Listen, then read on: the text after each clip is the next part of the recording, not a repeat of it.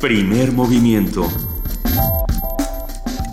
El mundo desde la universidad. Muy buenos días, son las 7 y 5 de la mañana de este 26 de mayo, ya jueves. Usted lo sabe, estamos aquí en Radio NAM 91.6 de FM y 860 de AM. Y arrancamos así, primer movimiento, querida Luisa Iglesias. Querido Benito Taibo, 96.1 de Eso dije, ¿no? ¿no? ¿Sí? ¿No? 91.6. Ah, yo entendí al revés. O bueno, sea, 96.1 estamos. Estamos, todos perdón, si dije 91.6 es Sí. un acto de dislexia que ustedes pensarán 96.1 de FM y 860 de AM. Querida Luisa Iglesias. Querido Benito Taibo, muy buenos días, muy buen día a todos los que nos escuchan, muy buenos días, querida jefa de información, Juana Inés de esa. ¿Cómo están? Luisa Benito, qué gusto estar con ustedes. Estamos muy contentos. Bueno, el, país está, sí. sí. el país está un poco revuelto. Hay una suerte de guerra ya declarada contra la gente. Ah, están sucediendo cosas. Ayer hubo un bloqueo en la carretera Toluca, hubo eh, un enfrentamiento que duró más de cinco horas en Tuxtla Gutiérrez. Ah, la cosa, bueno, hay plantones. La Policía Federal anoche en la Ciudad de México desarrolló un desalojo de algunos de los maestros de la CENTE. Que ahora están en la Ciudadela. Exactamente, ahora están en la Ciudadela. Eh, La cosa no está fácil, mm, las partes no logran ponerse de acuerdo para tener una mesa de diálogo. ¿Qué hacemos? ¿Lanzamos un llamado para que se sienten? Bueno, Pues sí, hay Pues sí. tantas cosas en este país que hay que sentarse a discutir, ¿no? La- eh, eh, todos los temas que, que, que polarizan y que lo único que están convirtiendo es en cada tema una, una forma más de ah, distribuirnos entre ellos y nosotros y eso no puede no puede acabar bien. Sí, sigo pensando y sostengo que las manifestaciones de odio hacia los que se manifiestan en contra de una u otra cosa eh, tampoco están aportando nada al diálogo saludable. Todas las personas que podrían decir es que los maestros, es que las marchas, eh, es decir, eh, tratemos de entender los conflictos, entendamos por qué están sucediendo y por qué salen a marchar o por qué están haciendo lo que hacen. Creo que entender el por qué es una, una parte fundamental para, poder, para ponerse a platicar, ¿no? Por un lado las partes, pero también nosotros como ciudadanos tenemos una responsabilidad. Finalmente la reforma educativa eh, es para todos, no es nada más para los maestros, es para, es para los estudiantes, es para los que, los que reclaman proyectos eh, educativos eh, saludables. Buenos proyectos educativos, es, pa- es para todos. Entonces vamos viendo también qué nos toca hacer a nosotros, ¿no? No es nada más observar. Bien, hoy es jueves, es jueves gastronomía. Bienvenidos todos. Hablaremos sobre el mezcal, una conversación con el antropólogo Víctor Manuel Rojo, director de investigación de la Comisión Nacional para el Desarrollo de los Pueblos Indígenas, así como de la serie de libros Alimentos y Bebidas de los Pueblos Indígenas de México, que no viene solo, viene acompañado por el maestro Faustino Castro Bello. Él es nahua y maestro mezcalero de la organización Sansecán del municipio de Chilapa, en Guerrero. Esta conversación se Vamos a arrancar el día con mezcal. La hora Hemingway se pasa de las 12 a las 7 y media de la mañana. Hemingway estaría de acuerdo. Por supuesto, no, bueno, Sí, y un montón más, ¿eh? Cualquier cosa que digas Hemingway estaría de acuerdo, Eso es no. cierto. Ya de que te quites el zapato y traes la escopeta, no, tampoco. Como, como yo soy alérgica al mezcal, esta conversación me va a dar mucho antojo, pero no, no, no, no vamos a tomar aquí en la cabina, no se preocupen. Vamos a contar con la participación de la Dirección General de Divulgación de la Ciencia de la UNAM. Platicaremos con José Franco, su titular, que habla sobre la primera semana de diversi- diversidad sexual en Universum. Vamos a ver de qué se trata. En la participación del Centro Cultural Universitario Tlatelolco estará con nosotros el maestro Enrique Santamaría, director de la banda Brígido Santamaría de Tlayacapan, que nos habla sobre el concierto de la banda dentro del ciclo de música donde cantan los cientos, música tradicional de México y de Latinoamérica. En nuestra nota del día hablaremos sobre las fosas en Tetelcingo. El comentario será del doctor Alejandro Vera, rector de la Universidad Autónoma del Estado de Morelos. Ay, eh, nos- Sí. tenemos una, sí. Hablaremos luego del Festival del Pitic 2016, que se celebra del 26 al 31 de mayo en Hermosillo, Sonora. Para ello estará con nosotros la licenciada Margarita Torres, directora general del Instituto Municipal de Cultura y Arte de Hermosillo. Hoy nos toca hablar con Ana Buquet, directora del Programa Universitario de Estudios de Género, que va a hablar sobre el debate en torno al tema del matrimonio igualitario, que hemos tocado eh, ya varias veces en este programa y sigue dando mucho de qué hablar. Poesía necesaria, me toca a mí, Oh, ya no hay duda. Ya no hay duda. Hoy no vamos a decir, no, sí, yo No, fue. espérate, no era espérate, yo. ¿no? Hombre, no, no era yo. Soy, sí, soy tú. yo. Sí, soy yo. Sí, no eres tú, no eres tú, soy yo. ¿Y a quién vas a canalizar a través de, Eh. de tu bella voz, Benito? En unos minutos lo sabremos. Manuel Acuña, dicen. No. ¿No? Este, No, ma- ya se está volviendo una malísima broma lo de Manuel Acuña. Sí, van a venir los herederos de Manuel Acuña. Sí, a El demandarnos. club de lectores fa- a- a decir, acérrimos óralo, leen. De Manuel Acuña a decir ahora ante un cadáver. Ándele, ándele. Vamos a tener también en nuestra mesa del día, como todos los jueves, Mundos Posibles, nuestra sección con el doctor Alberto Betancourt, doctor en Historia, profesor de la Facultad de Filosofía y Letras de la UNAM y coordinador del Observatorio del G20 de la misma facultad, que habla sobre la lucha de los mineros acuíferos sudafricanos. Refulge en todo. Vamos a ver. Y para terminar ya este primer movimiento de jueves, tendremos a Luis de la Barrera Solórzano, director del Programa Universitario de Derechos Humanos, que nos hablará sobre la iniciativa de reforma constitucional para el reconocimiento del matrimonio entre personas del mismo sexo en todo el país. Mentira, todavía tendremos algo más. Tenemos algo más, es una presentación muy especial de Prisma Radio UNAM. Prisma RU vamos a platicar con Deyanira Morán, su conductora. Ustedes no lo saben, pero se avecina algo muy interesante en la barra del 96.1 de FM y lo vamos a platicar. Por lo pronto queremos invitar a todos a que se queden con nosotros aquí de 7 a 10 de la mañana en el 96.1 de FM y en el 860 de AM. Tenemos Twitter que es arroba P Movimiento, Facebook que es diagonal Primer Movimiento UNAM y teléfono 55 36 43 39. Pero por lo pronto vamos arrancando con una nota. Sí, con esa nota. 89 alumnos de bachillerato recibieron de manos del doctor Enrique Graue, nuestro rector, un reconocimiento por su destacada participación en la Olimpiada del Conocimiento 2015. La nota viene acompañada con nuestro compañero Jorge Díaz González.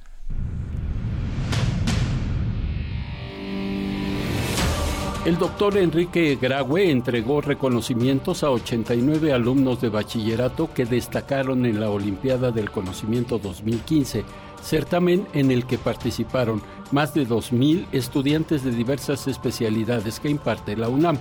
En el evento, el doctor Alejandro Bravo Mójica, coordinador del concurso de matemáticas, recordó que en abril pasado apareció en redes sociales Olga Medrano Martín del Campo, a quien bautizaron Lady Matemáticas, por ganar la medalla de oro en la Olimpiada Europea Femenil de la especialidad.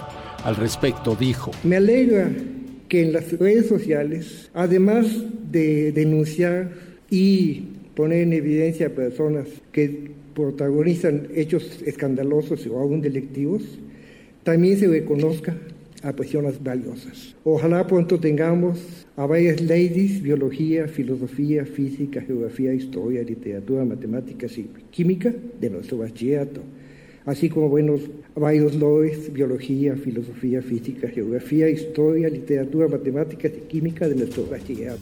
El rector de la UNAM dijo que entre los premiados están los futuros astrónomos, juristas, biólogos, filósofos, líderes en diversos campos y funcionarios públicos que incidirán positivamente en el crecimiento de México. Estoy convencido, al igual que todos los aquí presentes y sus padres, que a México no le faltan talentos. Lo que necesitamos son mayores oportunidades en todos sentidos. Y ustedes son la mejor promesa que tiene nuestro país. Son un semillero de soluciones tendientes a mejorar el entorno social de nuestro México. A nombre de los alumnos de preparatoria, Francisco Javier Durán López aseguró que los jóvenes son la base de la sociedad mexicana y que ellos, los galardonados y actuales estudiantes de los subsistemas de bachillerato, dejarán la mejor herencia para las generaciones futuras.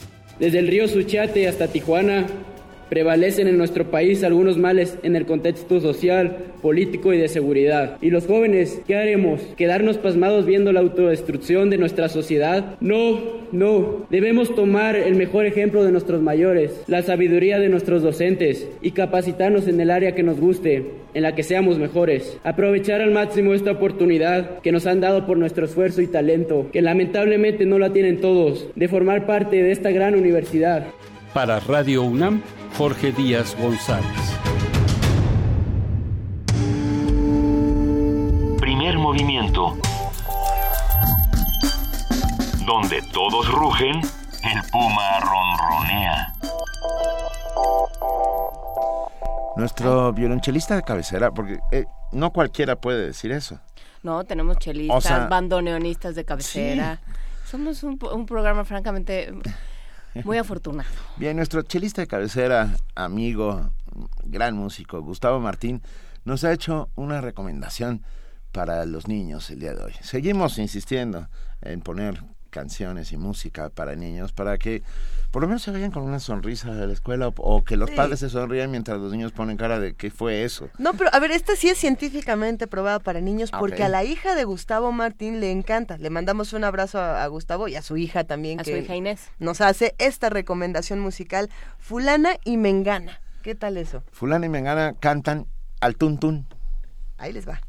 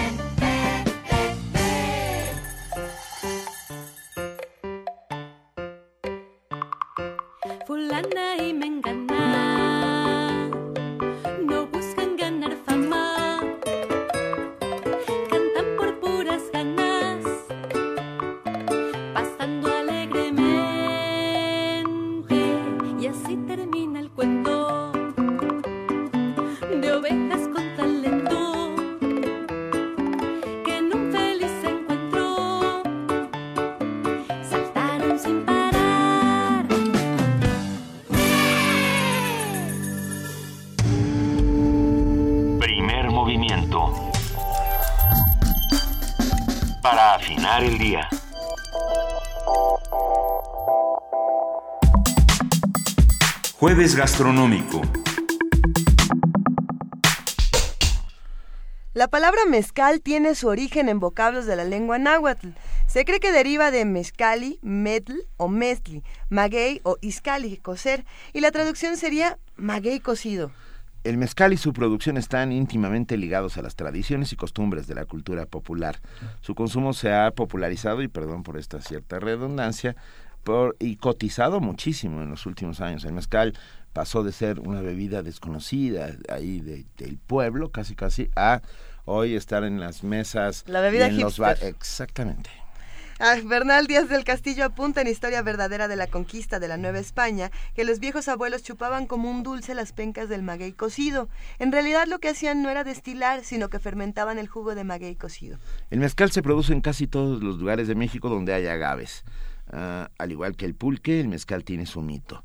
Un rayo hizo la primera tatema al golpear un agave. La primera tatema quiere decir que el rayo cayó, tatemó una de las pencas y de ahí eh, surge este elixir de los dioses. Por ello se considera una bebida llegada del cielo. Como otras bebidas alcohólicas, el mezcal nació del ceremonial y la fiesta, pero también como remedio medicinal. En la medicina tradicional, por ejemplo, el mezcal, como el alcohol de caña, se usan para rociar, sobar y limpiar. ¿Les han dado una soba de mezcal? ¿no? Lo vamos a, ver. A, mí sí, pero fue una soba de la cual no quiero acordarme. Con él se bendicen también las milpas, las construcciones y las cruces. Un dicho popular dice que para todo mal, mezcal. Y para todo bien, pues también. También.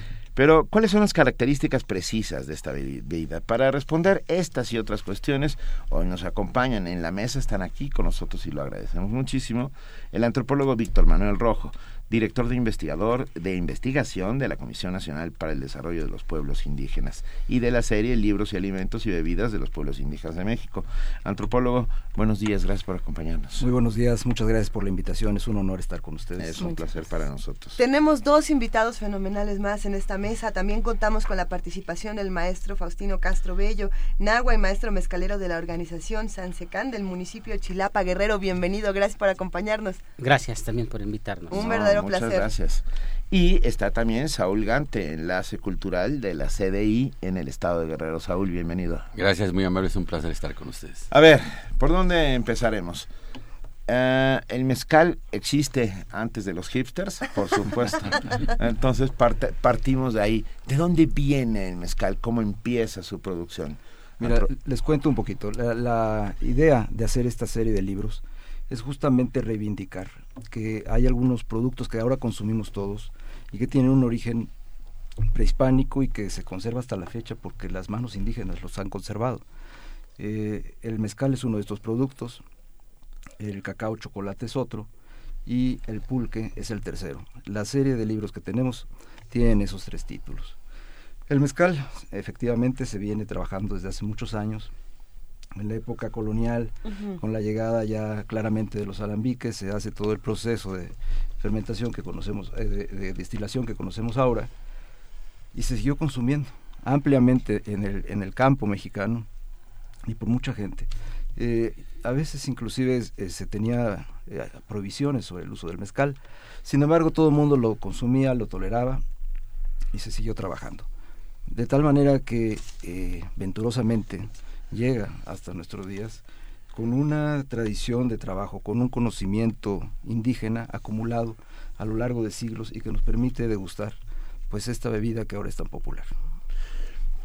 Eh, pienso en, en los alambiques, pienso en la primer destilación, pienso en que en algún momento fue incluso prohibido, ¿no? Antropólogo. Sí, sí, en la época de la colonia hubo muchas prohibiciones sobre eh, la utilización de las bebidas que consideraban alcohólicas, pero había una ambivalencia, porque por un lado las prohibían, pero por otro lado también las toleraban, las, las eh, fomentaban inclusive. Y eso pasó también en la época de, eh, posterior a la independencia y en la época de la revolución. Y en épocas más recientes en el estado de Guerrero el, el mezcal estaba prohibido hasta hará una cosa de 40, 30 años. ¿no? Y eso, ah, ahí sí, ahora ¿Por sí me sorprendiste. prohibido? Sí. Pues eh, precisamente tratando de evitar el alcoholismo, ¿no? Eh, que era un poco como que lo que estaba detrás de, detrás de esas prohibiciones. Sin embargo, pues eh, se siguió consumiendo y lo consumía todo el mundo. Todo el mundo. Lo que, lo que platicábamos precisamente para, para ir introduciendo el tema era que además de esta parte de una bebida alcohólica, tiene muchísimas otras, otras eh, digamos, partes que podemos analizar desde la tradición. Y también para eso me gustaría eh, preguntarte, Faustino Castro, cómo un maestro mezcalero continúa con las tradiciones y, y qué implica ser un maestro mezcalero. Partiendo de que sí, de pronto hay prohibiciones, también hay prejuicios, también hay gente que nada más se lo quiere tomar para eh, eh, tener un rato divertido. Es decir, me imagino que el maestro mezcalero tiene también muchas responsabilidades. Bueno, compartir que como un productor, maestro mezcalero, nuestra, en su caso, digo como maestro, yo traigo una herencia de mis, de mis abuelos, de mis tíos, que nos enseñaron a hacer el mezcal. Y claro, nos platicaban la parte de, de- en sus épocas allá de los 40, 50, que estaba prohibido el mezcal, hacer el mezcal, pero más sin embargo ellos era seguir trabajando porque era como una parte de donde podíamos, donde podían ayudar a salir adelante con sus familias.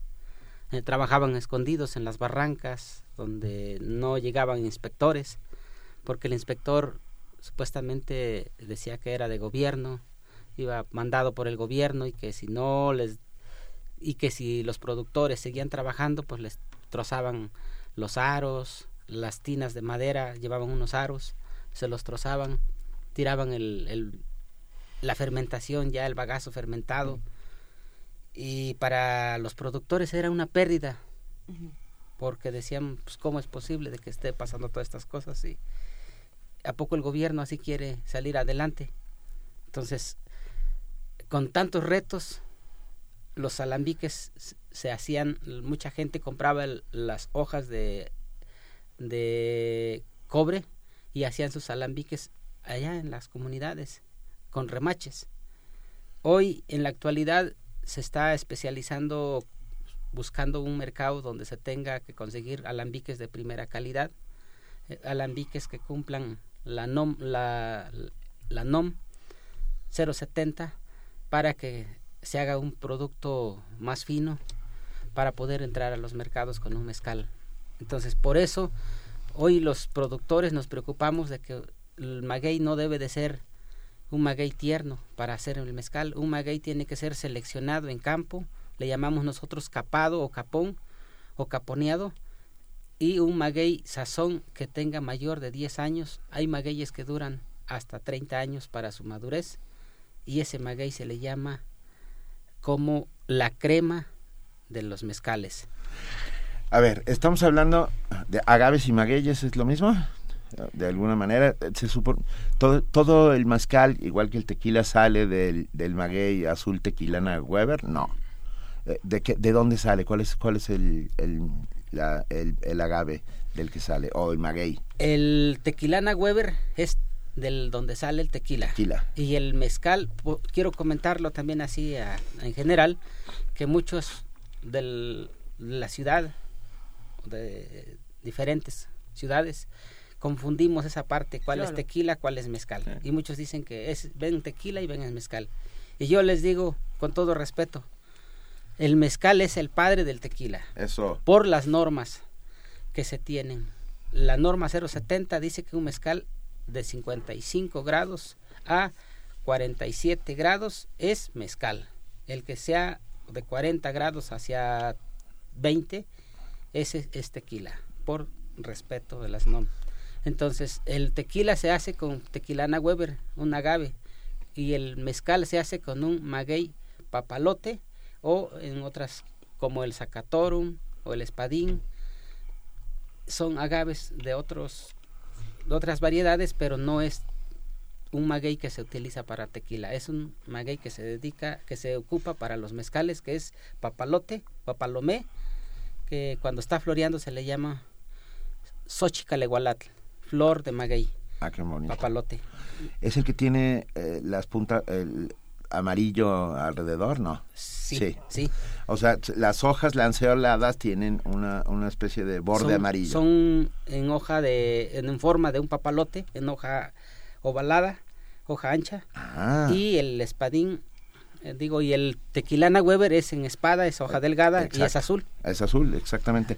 Maestro, perdón, cuéntenos cómo se hace el, Ajá, mezcal, ¿Cómo son estos alambiques? pero el proceso, desde el principio, ahora sí que estamos en este momento. ¿Queremos hacer mezcal en, nuestra casa? En Guerrero, estamos caminando con usted por Chilapa, Guerrero, y cuéntenos, escogemos ese, ese maguey capón que ya tiene más de 10 años, ¿y qué sucede?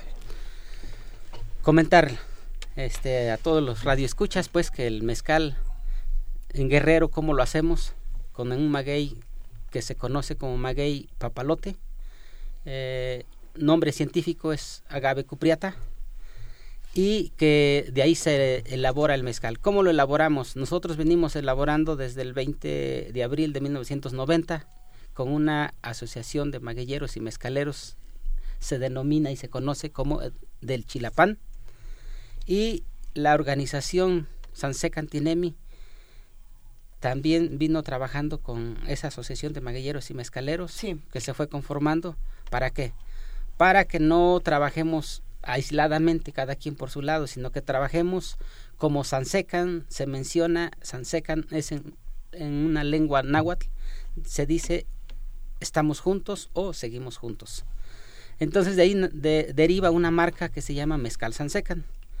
Y cuando empezamos a trabajar, hicimos asambleas con los ejidatarios, comuneros, pequeños propietarios, porque decimos que el maguey no es de uno, es de todos.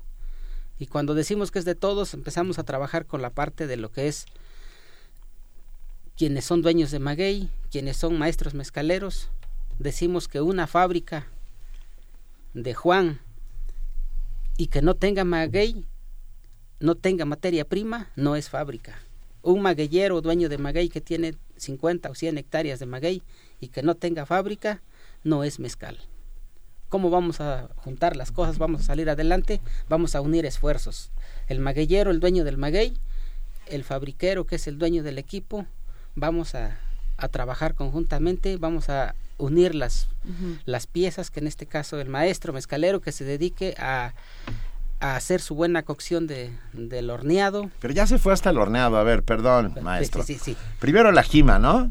No, primero es la plantación. Ah, bueno, no, ahora primero sí se fue es hasta- el, primero hasta el es principio, primero principio, es el En el es- principio de los tiempos. prim- prim- primero es la parte como que una de las actividades vamos a ir por partes Eh, cuando les hablaba de que vamos a trabajar en, en, En cómo equipo, en sí. equipo ¿Eh?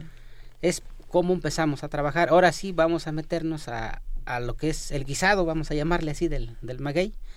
Bueno pues la, lo que hacemos es en los ejidos es seleccionar magueyes buenos capones y muchos son capados por el mismo ganado.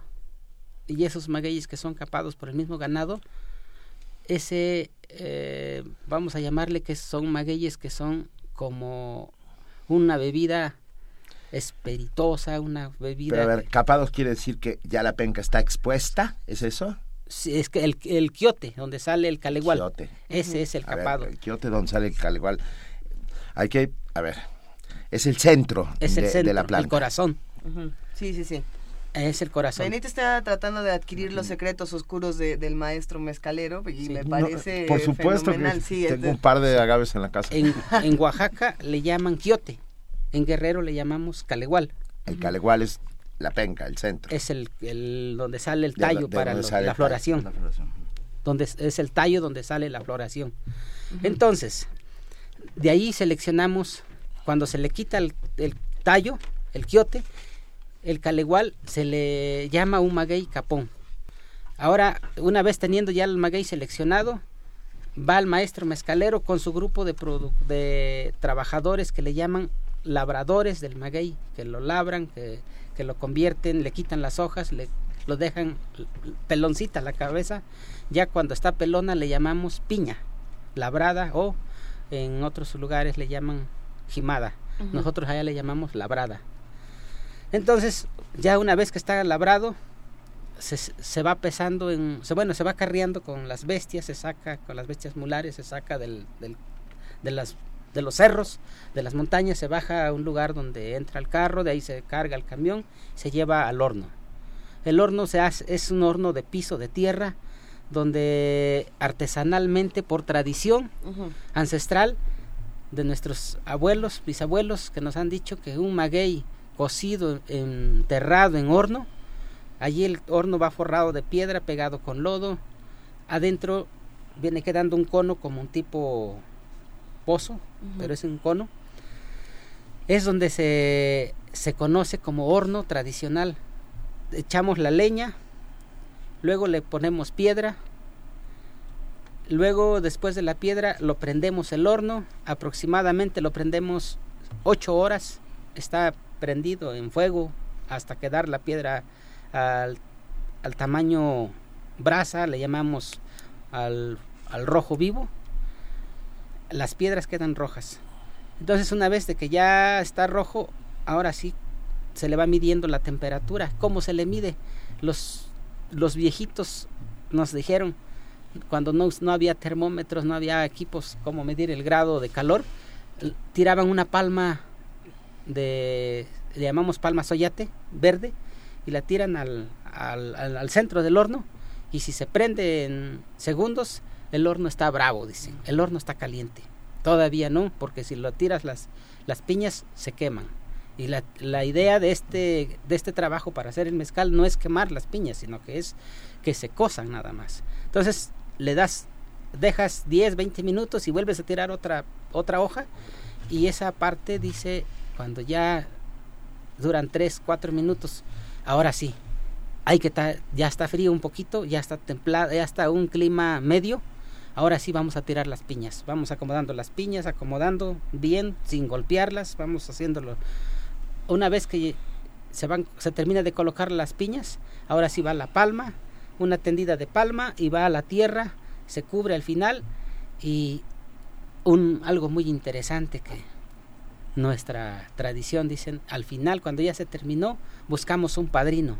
El padrino tiene que llevar las flores y la cruz, y la cruz se pone horizontalmente hacia donde sale el sol, porque se hace como una como un algo ritual pidiéndole a nuestro Señor de los cielos, pidiéndole a los vientos, pidiéndole pidiéndole a que nosotros hagamos todo ese tipo de pidiéndole suerte pues para que nos, nos bendizca nuestro trabajo una vez de que ya está eso ahora sí vamos pasamos le dejamos ocho días y después de ocho días destapamos el horno el maguey está bien cocido se pasa a la molienda después de la molienda lo pasamos a, a la fermentación en la molienda hay dos formas se muele con molinos desintegradores y hoy y otros todavía se, se acostumbran las canoas. Las canoas, así como se machaca el a golpe, mazo con mazo o, o pisón, es como se hace el, el, machacado artesanalmente. De ahí se pasa a las tinas de fermentación aproximadamente 6 a 8 días. Después de 8 días ya se pasa lo que es el primer destilado, que le llamamos el primer destilado en los alambiques de cobre después de, que se termina un, destilado, ahora se lava bien el equipo y después de ese equipo, de que está bien lavado, pasamos todo lo que ya se destiló en el primero, se le da el doble destilado. En el primer, quiero comentar, en el primer destilado sale entre 50 a 60 grados. En el doble destilado sale entre 75 y 80 grados. Entonces, a eso sirve de combustible para avión. A eso se le llama un mezcal fino, a un mezcal que muchos dicen, he escuchado que dicen, no, pero ese mezcal es feo. Y yo les puedo decir que como que ese mezcal es lo más limpio que pueda haber porque ah. pasa por doble destilado, dos veces y tres veces con el horno de cocción, pasa en fuego. Eh, Acabamos de oír poesía durante un rato largo e interesantísimo. Antropólogo Víctor Manuel Rojo, director de investigación de la Comisión Nacional para el Desarrollo de Pueblos Indígenas. Eh, en, la comisión hicieron esta colección que, trata de recoger estas técnicas ancestrales y estos estos alimentos que no sabemos pero vienen o, que a veces no sabemos que vienen de los pueblos indígenas. ¿Qué, otras técnicas recogen en el libro de mezcal? básicamente es la forma de que se procesa el mezcal. Y la intención del libro es justamente que se pueda hablar de los pueblos indígenas desde otro punto de vista, es decir, a partir de sus conocimientos y de su cultura. Lo que nos dijo ahorita el maestro engloba un gran conocimiento de diferentes procesos. Eh, son, es química, es conocimiento de la tierra, es conocimiento del medio ambiente, es una utilización también racional del medio ambiente la que saben hacer ellos.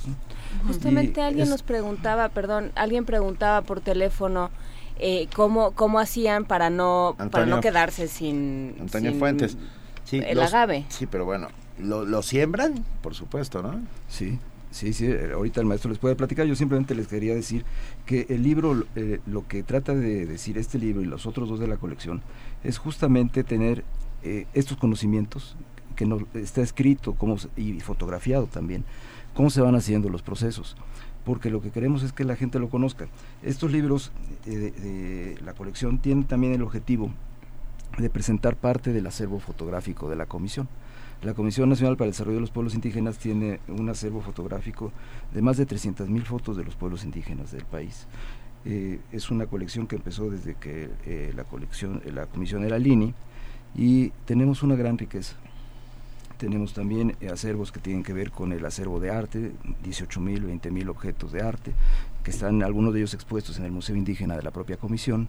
Tenemos el acervo de cine y video, tenemos el acervo que es la fonoteca, es decir, una cantidad de acervos que pues están abiertos al público. Entonces yo quería comentarles también eso, porque en Avenida Revolución 1279 la gente puede acudir y puede escuchar música indígena, puede acercarse a la biblioteca Juan Rulfo. Juan Rulfo trabajó muchos años en el Instituto ah, Indigenistas y eh, pues la biblioteca lleva su nombre. Entonces, eh, pues invitar a la gente a que, a que se acerque, pueden ver las fotografías en línea, tenemos eh, 150 mil fotografías. ¿Se pueden comprar productos de los pueblos indígenas? No, ahí no, ahí, no. tenemos, no, no tenemos ahí productos para de los pueblos indígenas. Sin embargo, la comisión trabaja con los productores, trabaja con los productores como el maestro mezcalero que está aquí con nosotros en diferentes productos y sí va a haber próximamente del mes de junio una exposición en Reforma que es Expo Indígena donde va a venir, van a venir productores de todo el país, están cordialmente invitados, estar atentos, está ahí hay una publicidad que está empezando a, ser eh, intensa, ¿no? Entonces, bueno, la comisión hace muchas cosas, eh, eh, recogemos la mejor de la tradición del Instituto Nacional Indigenista, pero se ha potencializado muchísimo. La directora Novia Mayorga tiene especial interés en que los productores pues puedan tener un, un, acceso a los diferentes mercados y que puedan tener también una, pues una mejor calidad de vida. Lo que buscamos al fin de cuentas es tener una mejor calidad de vida, preservando lo que es su propia cultura. nosotros en el área de cultura trabajamos por eso.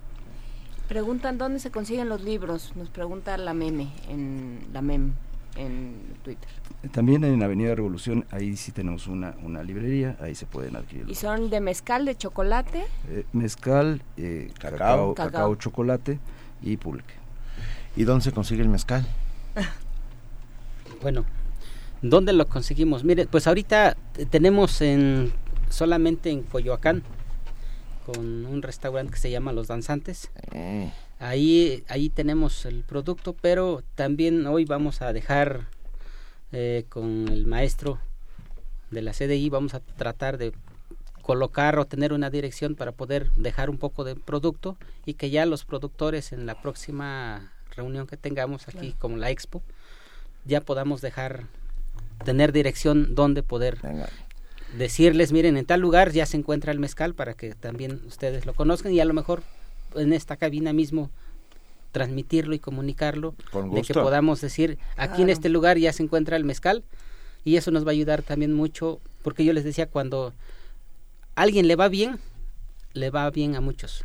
Y cuando a alguien tratan de afectarlo, afectan no nomás a una persona, afectamos a muchos. Esa, esa parte del mezcal eh, de la que hablaba al principio, de cómo es un, tiene que ser un trabajo colaborativo, cómo se hace el mezcal de manera comunitaria.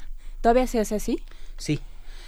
Se, hace un trabajo, nosotros le llamamos comunitario, cuando estamos trabajando en un enlace de que con los productores de cada comunidad, comentarles que estamos trabajando la marca Sansecan, una marca colectiva en la región centro de la montaña baja, que le llamamos la Puerta de la Montaña, en Guerrero, que ahí se está trabajando con, estamos trabajando con una marca colectiva, se llama Mezcal Sansecan, con 64 maestros mezcaleros en cinco municipios.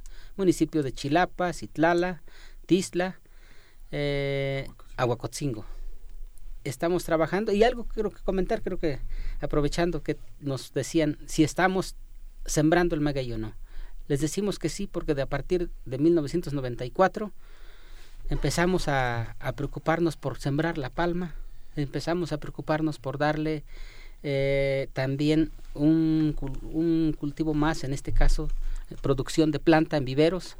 Hemos venido trabajando aproximadamente de un millón a un millón y medio de plantas anuales, así es que no hemos dejado ni un año sin sembrar maguey, sin producir plantas, sin colectar semilla, porque eso es uno de los sustentos del proyecto, no cortar y cortar y cortar, sino que también cortamos, pero también producimos y le regresamos al campo. Eso es un manejo que nosotros le llamamos como un proyecto sustentable. Se le regresa al campo y se, y se activan otro tipo de economías. A mí me gustaría muchísimo preguntarte, Saúl Gante, precisamente, ¿qué otras estrategias utiliza la CDI para rescatar o apoyar otras, otras técnicas comunitarias, otras técnicas indígenas de producción y, ah, demás? De hecho, se abre ventanilla cada año, cada 24 de de diciembre ven es un mes para proyectos productivos, proyectos de cultura, iniciativas de cultura, eh, de historia, de publicación de libros, eh, danzas,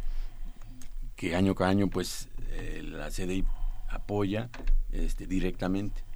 O sea, no nada más se queda en situaciones de publicación de libros de mezcal, sino realmente de todo lo que es la cultura indígena, ya sea de lenguajes, ¿Cómo, ¿Cómo podemos acercarnos a lo que se, a lo que se está haciendo y cómo si tenemos un proyecto a lo mejor nosotros podemos ir o quiénes son eh, quién es el público que puede que puede acercarse sí, a estas de entrada tienen que ser pueblos indígenas. Sí de entrada tienen que ser pueblos indígenas y tienen que acudir a la bueno en, el área metropolitana hay una delegación está la misma oficinas centrales y en, a lo largo de todos los mm, estados donde hay son indígenas pues hay una delegación. Entonces hay una apertura de ventanilla donde tú vas a la ventanilla, pasas con tu proyecto, pues te asesoran, te dan seguimiento y si es benéfico, pues claro, participas. Les agradecemos inmensamente haber estado esta mañana con nosotros al antropólogo. Ay, Salud. Al antropólogo Víctor Manuel Rojo, un verdadero placer. Nosotros ya queremos tener nuestro libro. Yo, quiero ver el del pulque. A ver si, si podemos platicar un momento fuera del aire. Me parece un proyecto interesantísimo. Queremos agradecer al maestro Faustino Castro, eh, maestro mezcalero. Un placer. Eh, entendimos ahora cómo se hace. Vamos a intentar replicarlo, pero sobre todo aprender que este tipo de economías están despertando muchas otras. ¿no? Y bueno, también muchísimas gracias a Olgante. Un verdadero placer. Gracias, muy amable decirle que la parte del mezcal es una parte mística. Esa es la parte que lo que dice es la ofrenda que se hace cada vez que cosechan.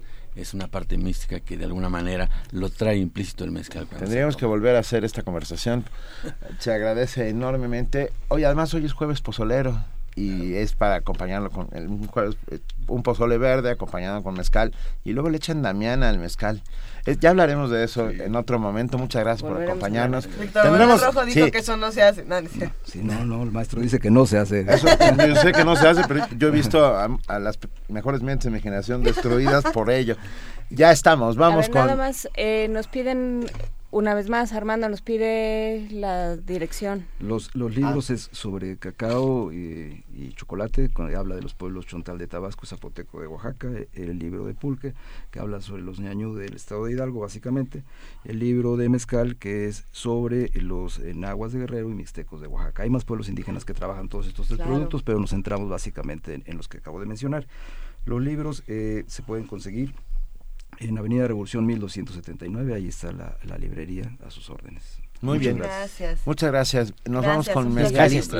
Nos vamos con Mezcalito con Lila Downs. Brinda con el pensamiento, gotita lluvia de calor. Mi culpa, do es por mi culpa, Señor. Bebí tu memoria, aroma, tierra, y Yo soy la que le gusta este castigo mejor.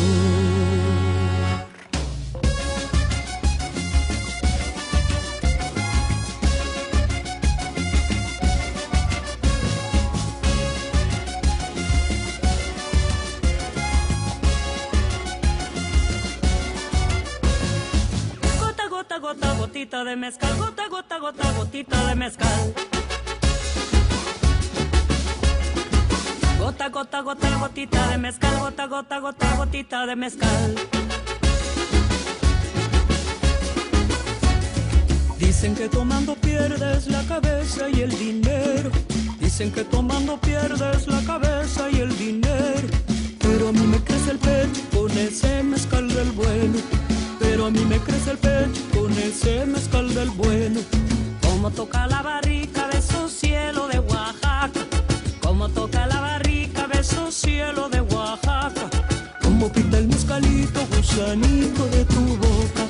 Como pinta el mezcalito, gusanito de tu boca. Cantaba lloró, tanto mezcal, tanto llorar, tanto tomar. Cantaba lloró, tanto mezcal, tanto llorar, tanto tomar de pechuga mezcalito, mezcalito de maguey, pa' todo mal mezcalito, para tu bien también.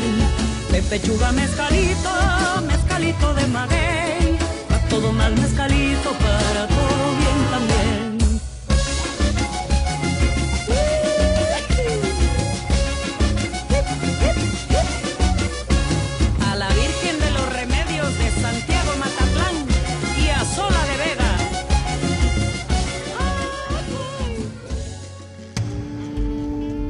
movimiento. La vida en otro sentido. 7 de la mañana, 49 minutos. Todavía estamos con el mezcal en la boca. Este. No, Benito, no digas eso. Bueno, mezcal en la boca porque hablamos de él. Yo no bebo nada, ni mezcal, ni. Es más, en esta mesa solo se bebe café. Pero ya está con nosotros José Franco, uh, director. Cuando estamos nosotros, porque no vas a responder por todos, ¿no? Eh. ¿Cómo estás, Pepe Franco? Hola, Pepe. Muy bien, muy bien, Juana. ¿Qué tal? Muy buen día. Luisa, un abrazote. Mi querido Benito, yo sé que no bebes más que café y yo te acompaño con un café desde aquí. Venga. ¿Dónde estás, querido Pepe Franco? Yo estoy en este momento en, en mi casa preparándome para ir a una reunión a las ocho y media. Pero bueno, antes de eso, primero la alegría que es conversar con ustedes. Por supuesto, platícanos cómo va a ser la primera semana de diversidad sexual en Universum. Mira, yo creo que es bien, bien importante hacer este tipo de, encuentros, de reuniones que con las cuales nos educamos como sociedad. La diversidad sexual eh, se ha visto como un tema tabú durante pues este muchísimas décadas, eh, quizá durante muchos siglos por nuestra sociedad y creo que es muy importante el visualizarla en su en su contexto yo creo que más eh, eh, más sensato y más real. Eh, la diversidad sexual pues no es un tema únicamente biológico o únicamente de salud. La diversidad sexual es un tema que pasa por muchos lados y yo creo que por eso ha sido muy difícil el ponerlo en un contexto adecuado. Es un tema que obviamente tiene interés histórico, es un tema que es un problema social, es un tema que hay que verlo desde muchas perspectivas, psicología, biología, eh, eh, sociedad, eh, salud, etcétera, etcétera. Entonces es un tema pues muy, muy amplio en donde no no se ha dado una visión de respeto a lo largo del tiempo y creo que tenemos que construirla. Y el conocimiento yo creo que es el faro con el cual podemos construir esta visión de respeto, aceptación e inclusión. Y la, la idea de esta primera semana de la diversidad sexual en Universum es justamente eso, subrayar que conocimiento es respeto. No sé ustedes qué opinen, Claro que conocimiento, respeto y además está, yo creo, dentro de las labores de, nuestra universidad, no sé qué opines, eh, Pepe Franco, mediar un poco, ¿no? Ofrecer estos argumentos para que quienes están de un lado y quienes están del otro de esta discusión puedan llegar a algún algún tipo de acuerdo, porque ha sido una discusión que se ha Sí, Luisa me mira con extrañeza, pero pues es que algo, algo tendremos que llegar. Si seguimos nada más eh, denostándonos unos a otros y descalificándonos, pues dar la información. Me, me parece, e, en una opinión personal, estoy completamente de acuerdo. Creo, sin embargo, que la libertad de de decidir lo que uno quiere de su propia vida, de su propio cuerpo, de su propia, de su propia personalidad.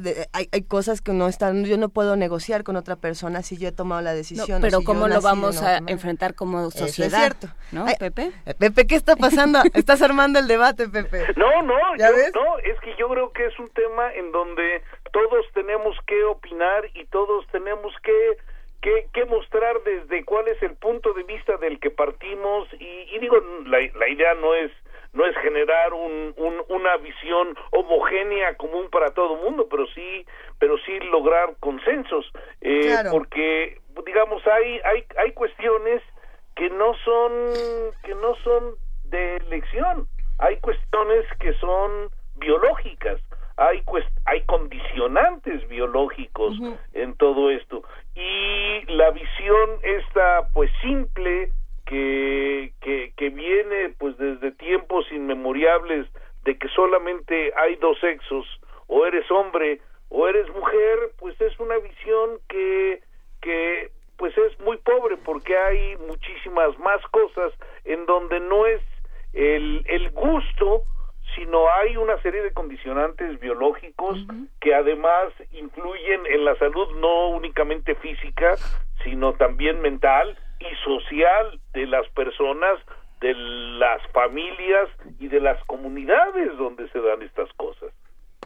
Sí, sin duda. Creo que creo que hay muchísimo que se debe de seguir discutiendo y a mí me parece encomiable que la Dirección de General de Divulgación de la Ciencia de la UNAM tenga un espacio para hacerlo, para discutir la diversidad sexual desde tantos puntos de vista posibles como la discusión lo requiera. Me, me parece algo que todos debemos eh, admirar y que todos debemos de seguir, eh, de impulsar. ¿Cómo, ¿Cómo se va a conformar esta semana? ¿Qué va a haber? ¿Cómo podemos llegar? ¿Cómo podemos enterarnos, Pepe? Perfecto. Mira, la iniciamos el martes pasado y las vamos a terminar este este este fin de semana, pero el día de hoy, por ejemplo, a las 12 del día va a haber una conferencia sobre bisexualidad que va a dar el doctor Eusebio Rubio, quien es director de general de la Asociación Mexicana para la Salud Sexual. Luego a la a la una y media de la tarde, Ofelia Reyes del programa de sexualidad humana de la Facultad de Psicología va a hablar sobre la sexualidad humana y la diversidad sexual.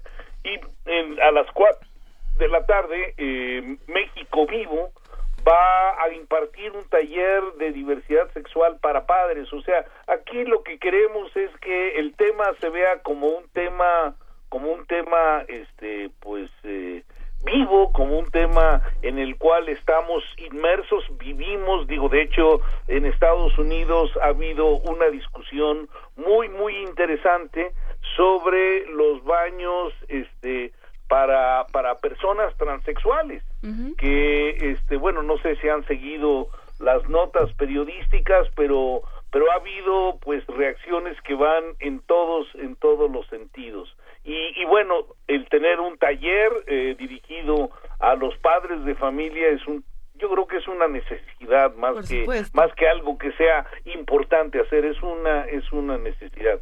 Y bueno el viernes vamos a tener una una una conferencia este muy muy interesante sobre eh, la actualidad y perspectivas de la diversidad sexual. El doctor David Barrios nos va nos va a hablar sobre esto. Entonces pues qué sé yo, tenemos este tenemos charlas, tenemos talleres y, y, obviamente deseamos que con el conocimiento pues podamos ir combatiendo en la medida de lo posible la discriminación y la violencia en, en contra de aquello que es diferente a nosotros, que es, pues, es, es un tema es un tema de todos los días, ¿no es cierto?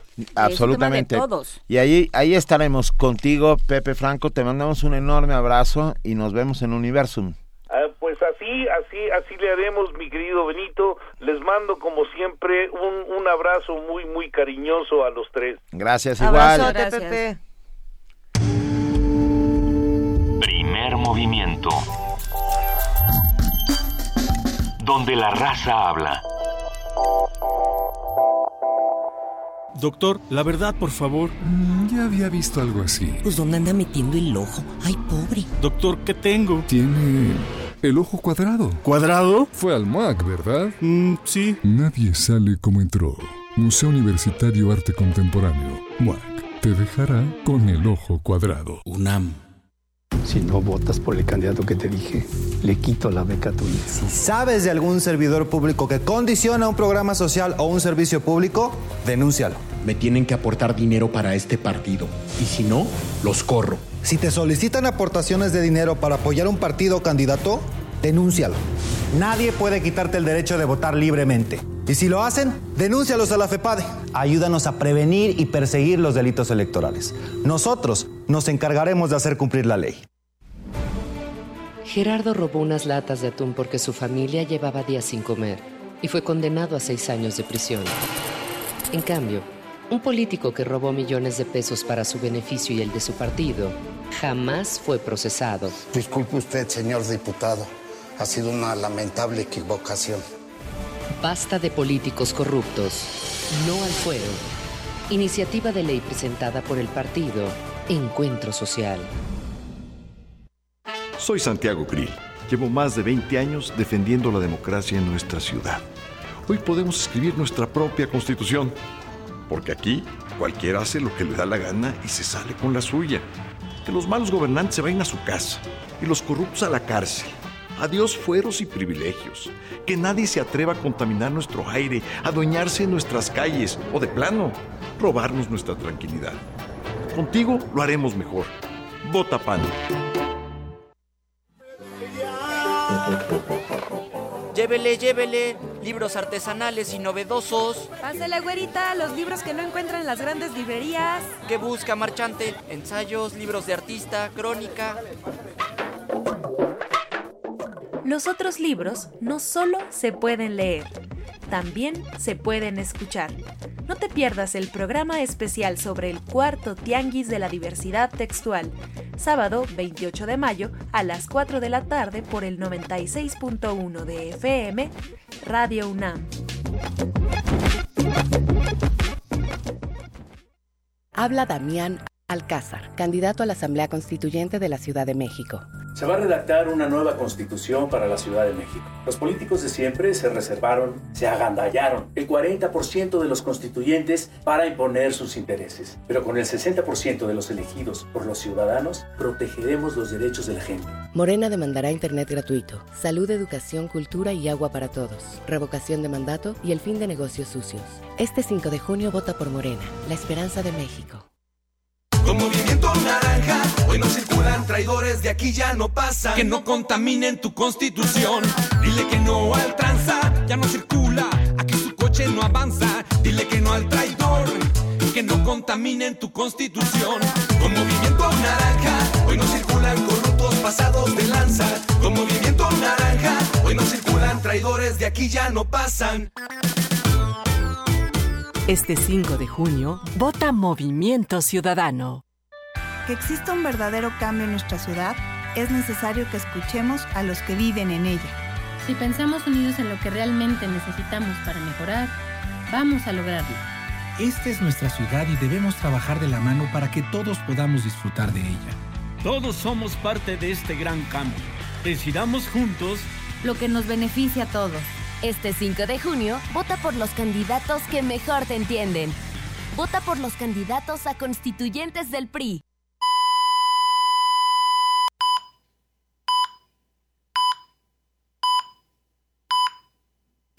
Debe ser una universidad que entienda que los tiempos cambian y que se requieren nuevos enfoques tanto para la docencia como en la investigación, así como en la manera de difundir la cultura y el conocimiento. 30 de mayo, Radio UNAM.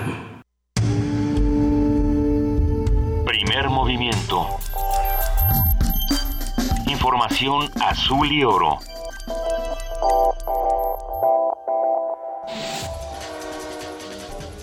Corte informativo. En la Ciudad de México se respira tres veces más el número máximo de microgramos por metro cúbico recomendados por la Organización Mundial de la Salud, explicó Ana Rosa Moreno, investigadora de la Facultad de Medicina del UNAM. Ello explica el aumento de las muertes relacionadas con la mala calidad del aire. La norma para proteger la salud de la gente a 20 eh, microgramos por metro cúbico de partículas PM10, que son las de 10 micras. En promedio en la Ciudad de México tenemos 50. En estos días de contaminación hemos tenido 60. Y el día más contaminado de todo el año es el primero de enero por todas las quemas que hay el 31 de diciembre. En esas épocas hemos llegado a tener más de mil microgramos por metro cúbico de partículas. Elena Nava Morales, académica del Instituto de Investigaciones Sociales de la UNAM, obtuvo la beca para mujeres en las humanidades de las ciencias sociales 2016. El estímulo es otorgado por la Academia Mexicana de Ciencias, el Consejo Nacional de Ciencia y Tecnología y el Consejo Consultivo de Ciencias de la Presidencia de la República.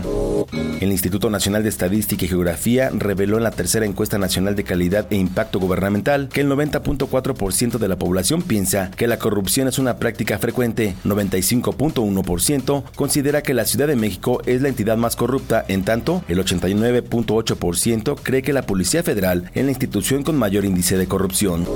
Al inaugurar el encuentro trinacional de enlaces del programa Alerta Amber, México, Estados Unidos y Canadá, Arely Gómez, Procuradora General de la República, dijo que la ciudad debe colaborar con las autoridades para localizar y recuperar a niños desaparecidos. Estamos seguros de que la alerta AMBER se ha convertido en una herramienta muy importante para la búsqueda y pronta localización de los menores, cuya integridad se encuentra en riesgo, pero no puede obviarse su utilidad para sensibilizar a los ciudadanos, así como para motivar y aumentar la cooperación y colaboración entre países.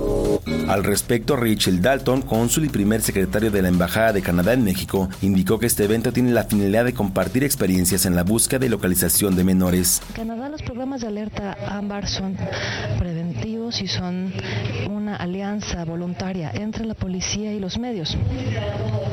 Es un excelente ejemplo del trabajo que pueden hacer las autoridades y los medios juntos con la comunidad para proteger a nuestros niños. Claudia Ruiz Maciú, secretaria de Relaciones Exteriores, anunció que el presidente Enrique Peña Nieto realizará una visita de Estado a Argentina a finales de julio. Jorge Mansur, secretario de Gobernación del Estado de México, confirmó que las personas linchadas en Teotihuacán el pasado martes formaban parte de una banda de secuestradores. La Procuraduría de Justicia Estatal reportó que no hay detenidos por el doble homicidio. ¿Por qué se liberaron?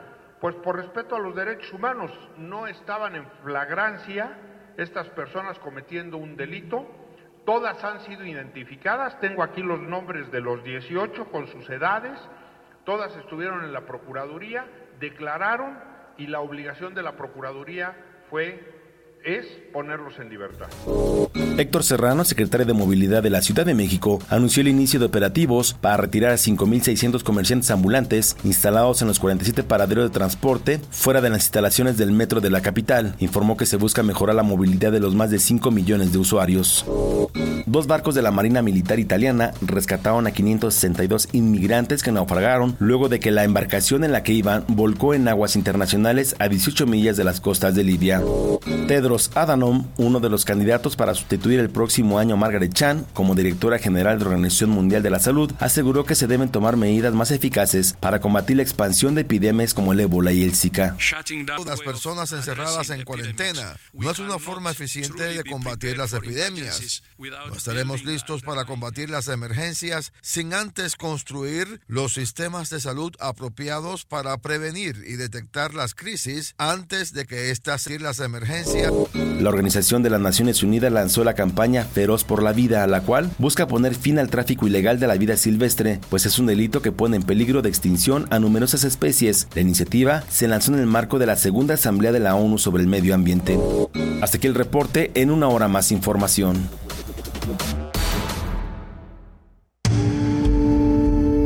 Primer movimiento. Donde todos rugen el puma ronronea. Son las 8 de la mañana con 7 minutos. Estamos aquí en primer movimiento a través del 96.1 de FM y del 860 de AM. Y vamos a platicarles un poco de lo que está pasando aquí en la universidad. Hablaremos con nuestros amigos del Centro Cultural Universitario Tlatelolco. Esta mañana se encuentra en la línea el maestro Enrique Santamaría, director de la banda Brígido Santa María de Tlayacapan. Buenos días, maestro Enrique Santamaría. Hola, ¿qué tal? Muy, muy bonitos días. Muy buen día a todos. Igualmente. Que, cuenta, cuéntanos por favor, porque suena, suena bellísimo, donde cantan los cientos, música tradicional de México y Latinoamérica. Sí, es un ciclo anual y donde se expone música latinoamericana, una mezcla de música española, indígena y africana, un mosaico de ritmos, cantos y danzas que forman parte de la personalidad de cada pueblo. Eh, la importancia cultural es inevaluable eh, como un símbolo de identidad y, de voz popular. Su valor histórico es consecuencia del encuentro de culturas y sincretismo que caracterizó el desarrollo de América, básicamente. ¿Y cuándo comienza el ciclo o ya arrancó? De hecho, ya arrancó, están ahorita desarrollando varias actividades y bueno, nosotros vamos a tener una, una participación el día de mañana. Ah, por favor, cuéntanos dónde, cómo, cómo, cómo llegamos, todo. Sí, mira, el, el día de mañana eh, 27 de mayo vamos a estar haciendo un acto de presencia, la banda Brigido Santa María, en, junto con un grupo que se llama La Romanera también. Ellos empezarán a las 6 de la tarde, seis y media de la tarde, y nosotros estaremos haciendo acto de presencia a las 7 aproximadamente. Eh, es un es un, un evento totalmente gratuito y bueno podrán asistir todas las todas las familias y creo que va a estar, creo que vale la pena. Es en el Centro Cultural Universitario Tlatelolco. Sin duda, sin duda es una experiencia eh, interesante que todos tenemos que vivir y me gustaría eh, preguntarte también, maestro Enrique Santamaría, ¿cómo es que conviven eh, los músicos con otros músicos y cómo conviven con el público? Es decir, ¿tienen charlas después de los conciertos, se acercan, ¿qué, qué temas se discuten, qué experiencias viven todos juntos? Claro que sí, durante nuestro programa, el desarrollo del mismo, vamos platicando un poco de lo que es la historia de la banda, nosotros como músicos en nuestra interacción social, y bueno, hacemos un, un, un recorrido histórico musical prácticamente, y bueno, la gente misma va interactuando con nosotros, solicitan melodías de su agrado, y bueno, vamos haciendo una, una bonita interacción, y finalmente culminamos con, se hace una, una fiesta prácticamente. Qué maravilla. ¿Desde cuándo existe la, la banda Brígido Santa María de Tlayacapan? Mira, esta banda tiene sus orígenes a mediados de la década de 1870. Son más de 140 años de existencia. Han pasado varias generaciones por esta por esta banda. Algo que es importante recalcar en, en sus en el, durante el movimiento revolucionario tuvimos un teniente coronel zapatista que aparte era director de la banda, don Cristino Santamaría, y bueno, posteriormente viene don Brígido Santa María, a quien se le debe la notación musical de la danza de los chinelos, algo que es característico aquí en nuestro estado de Morelos. Y recientemente nuestro padre y, anterior director, don Carlos Santa María, falleció el año pasado lamentablemente, pero bueno, seguimos aquí los, los hijos, nietos y bisnietos de, de toda esta generación de músicos, seguimos trabajando en ello. ¿Cuántos son en este momento los integrantes de la banda Brígido Santa María? Estamos trabajando 30 elementos más los pequeñitos que vienen en formación porque siempre hay niños en esta banda. Entonces es una banda de proyecto comunitario que, que enfoca sus, su, atención en los niños prácticamente y estamos trabajando alrededor de 37, 37 elementos, aunque en las presentaciones hacemos 30, 35, lo hacemos unos 35 gentes. No, no teníamos idea de que eran tantos, tantos en escena y sobre todo niños, eso, eso es muy especial. ¿Cómo, es entonces la relación de los niños con estos géneros musicales? ¿Cómo se acercan y, qué tan interesados están en formar parte de estos proyectos musicales? Pues muchos de los niños son los mismos hijos de los músicos y entonces a través de ellos se acercan otros pequeñines que les llaman la atención, sobre todo los instrumentos de percusión y empiezan a interactuar entre ellos, empiezan a acercar y a nosotros no nos resta más que irlos involucrando gradualmente a manera de juego y posteriormente ellos van ya aprendiendo la música con, con el oído prácticamente y, y tarde o temprano se van integrando ya con algún instrumento de, de viento. Muy bien, pues nada, todos invitados mañana a 5 de la tarde. A las 6 de la A las 6 arranca. Con Grupo La Romanera, un grupo poblano, y posteriormente la banda Brigida Santa María y música mexicana, música tradicional, y cerramos con, con chinelos.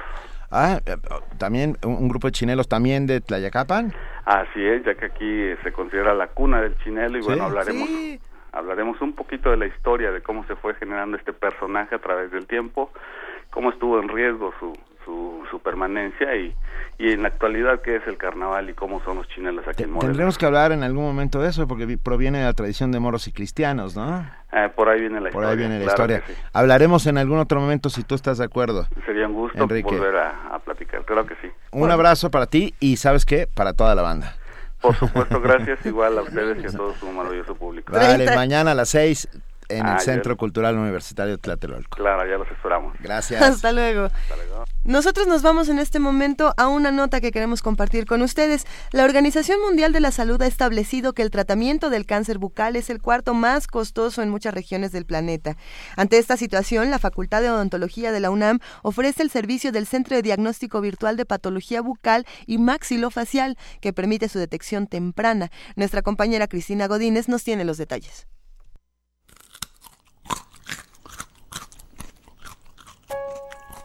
Las enfermedades bucales son consideradas como uno de los principales problemas de salud pública por su alta prevalencia en todas las regiones del mundo. La Organización Mundial de la Salud refiere que son la cuarta causa más costosa de tratamiento. El problema se agudiza porque en los países emergentes la inversión para este cuidado es baja y los recursos se destinan a la atención de emergencia y al alivio del dolor. En México, el cáncer bucal ha ido en aumento. Tan solo en la clínica de la Facultad de Odontología de la UNAM 15 de los mil pacientes atendidos durante 2015 presentaron esta patología. El doctor Arturo Fernández Pedrero, director de la entidad universitaria, dijo que no se sabe a ciencia cierta qué origina el padecimiento multifactorial, pero reportes en los Estados Unidos de más de 45 mil pacientes que se han reportado, hay niños de 16 años de edad que ya presentan cáncer oral, eh, entonces los factores pueden ser tantos y tan diversos, desde genéticos hasta laborales podría llegar a ser, pero no lo sabemos. Ojalá lo llegáramos a saber algún día para poder erradicar esta enfermedad. Para contribuir a su detección, la facultad ofrece el servicio del Centro de Diagnóstico Virtual de Patología Bucal y Maxilofacial. Nosotros tenemos un centro de diagnóstico virtual, el cual cualquier eh, profesionista puede mandar una fotografía con su teléfono celular y podemos entablar un chat para poder preguntarle si la lesión es suave, si es dura, si es blanda, si sangra, si no sangra, si tiene dolor, si no tiene dolor, si está creciendo, si no está creciendo. El diagnosticar cáncer no es fácil, por lo tanto, las lesiones deben de verse como tal. Por eso diseñamos un kit específico para detectar lesiones orales malignas. Este kit tiene la ventaja de que uno ingresa a la página de la Facultad de Odontología, ya sea con una fotografía o ya sea enviando la biopsia. El kit tiene los frascos que tienen la tensión y el ácido acético para que manden la muestra y con mucho gusto nosotros hacemos el diagnóstico sin ningún costo. El académico recomendó, además del buen cepillado dental, la autoexploración de las partes blandas de la boca, como son lengua, carrillos, labios y la parte interna de los mismos. Para Radio UNAM, Cristina Godínez.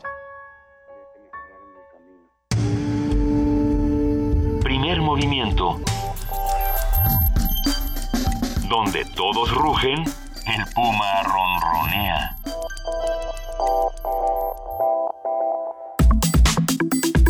Nota del día. El pasado lunes comenzó la exhumación de más de 100 cuerpos que fueron enterrados en la fosa común del Panteón de Tetelcingo en el estado de Morelos sin aviso a nadie. El caso comenzó con Oliver Wenceslao Navarrete Hernández, comerciante y habitante del municipio de Cuautla, Morelos, que fue privado de su libertad por un grupo de siete hombres armados el 24 de mayo de 2014. Su cadáver fue encontrado y llevado a las instalaciones de Servicio Médico Forense del Estado y a pesar de haber sido reconocido por su madre, fue sepultado en la fosa común de Tetelcingo.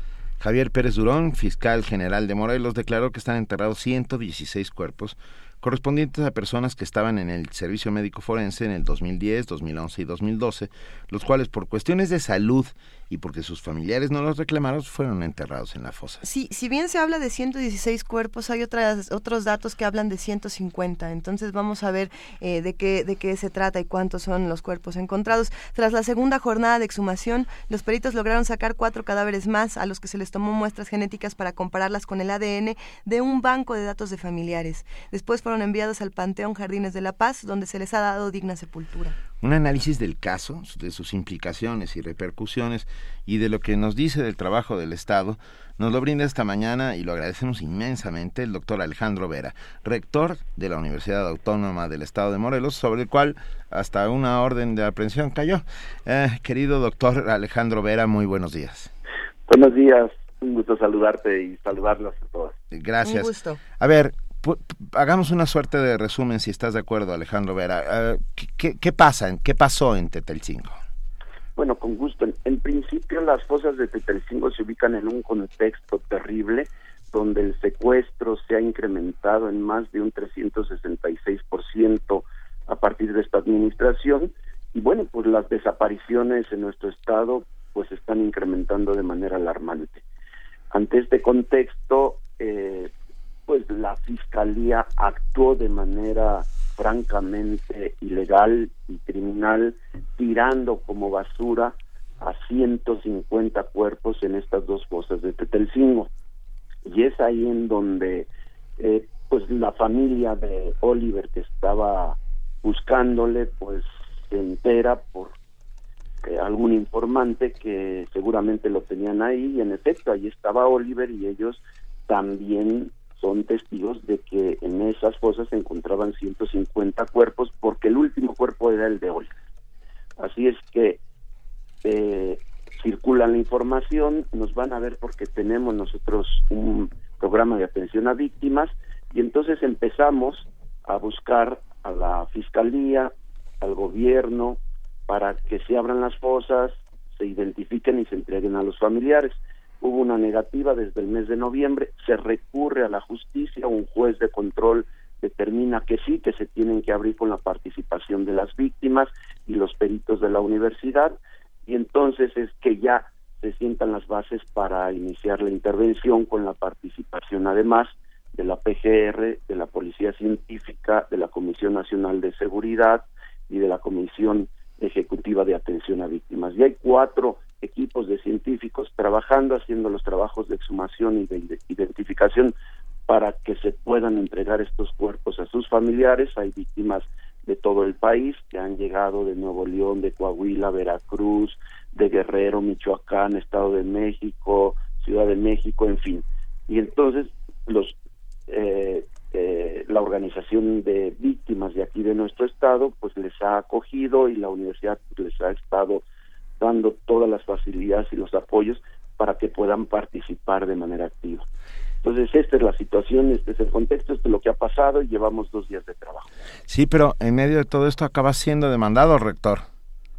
Sí, eh, hay una demanda en nuestra contra, en contra del poeta Javier Sicilia, en contra de nuestro equipo científico, particularmente del doctor Martínez Dunker, que es el que coordina el equipo de peritos por parte de la universidad, y también de una de las eh, familiares de Oliver Wenceslao, particularmente la madre. Es el primer caso en donde la fiscalía demanda a una víctima y no representa los intereses de la víctima. Nos parece algo insólito y por otro lado, bueno, pues de manera eh, totalmente ovina el Congreso del Estado ordena una auditoría especial para ver de dónde es que el rector está pagando los gastos eh, que se están generando en, este trabajo de exhumación.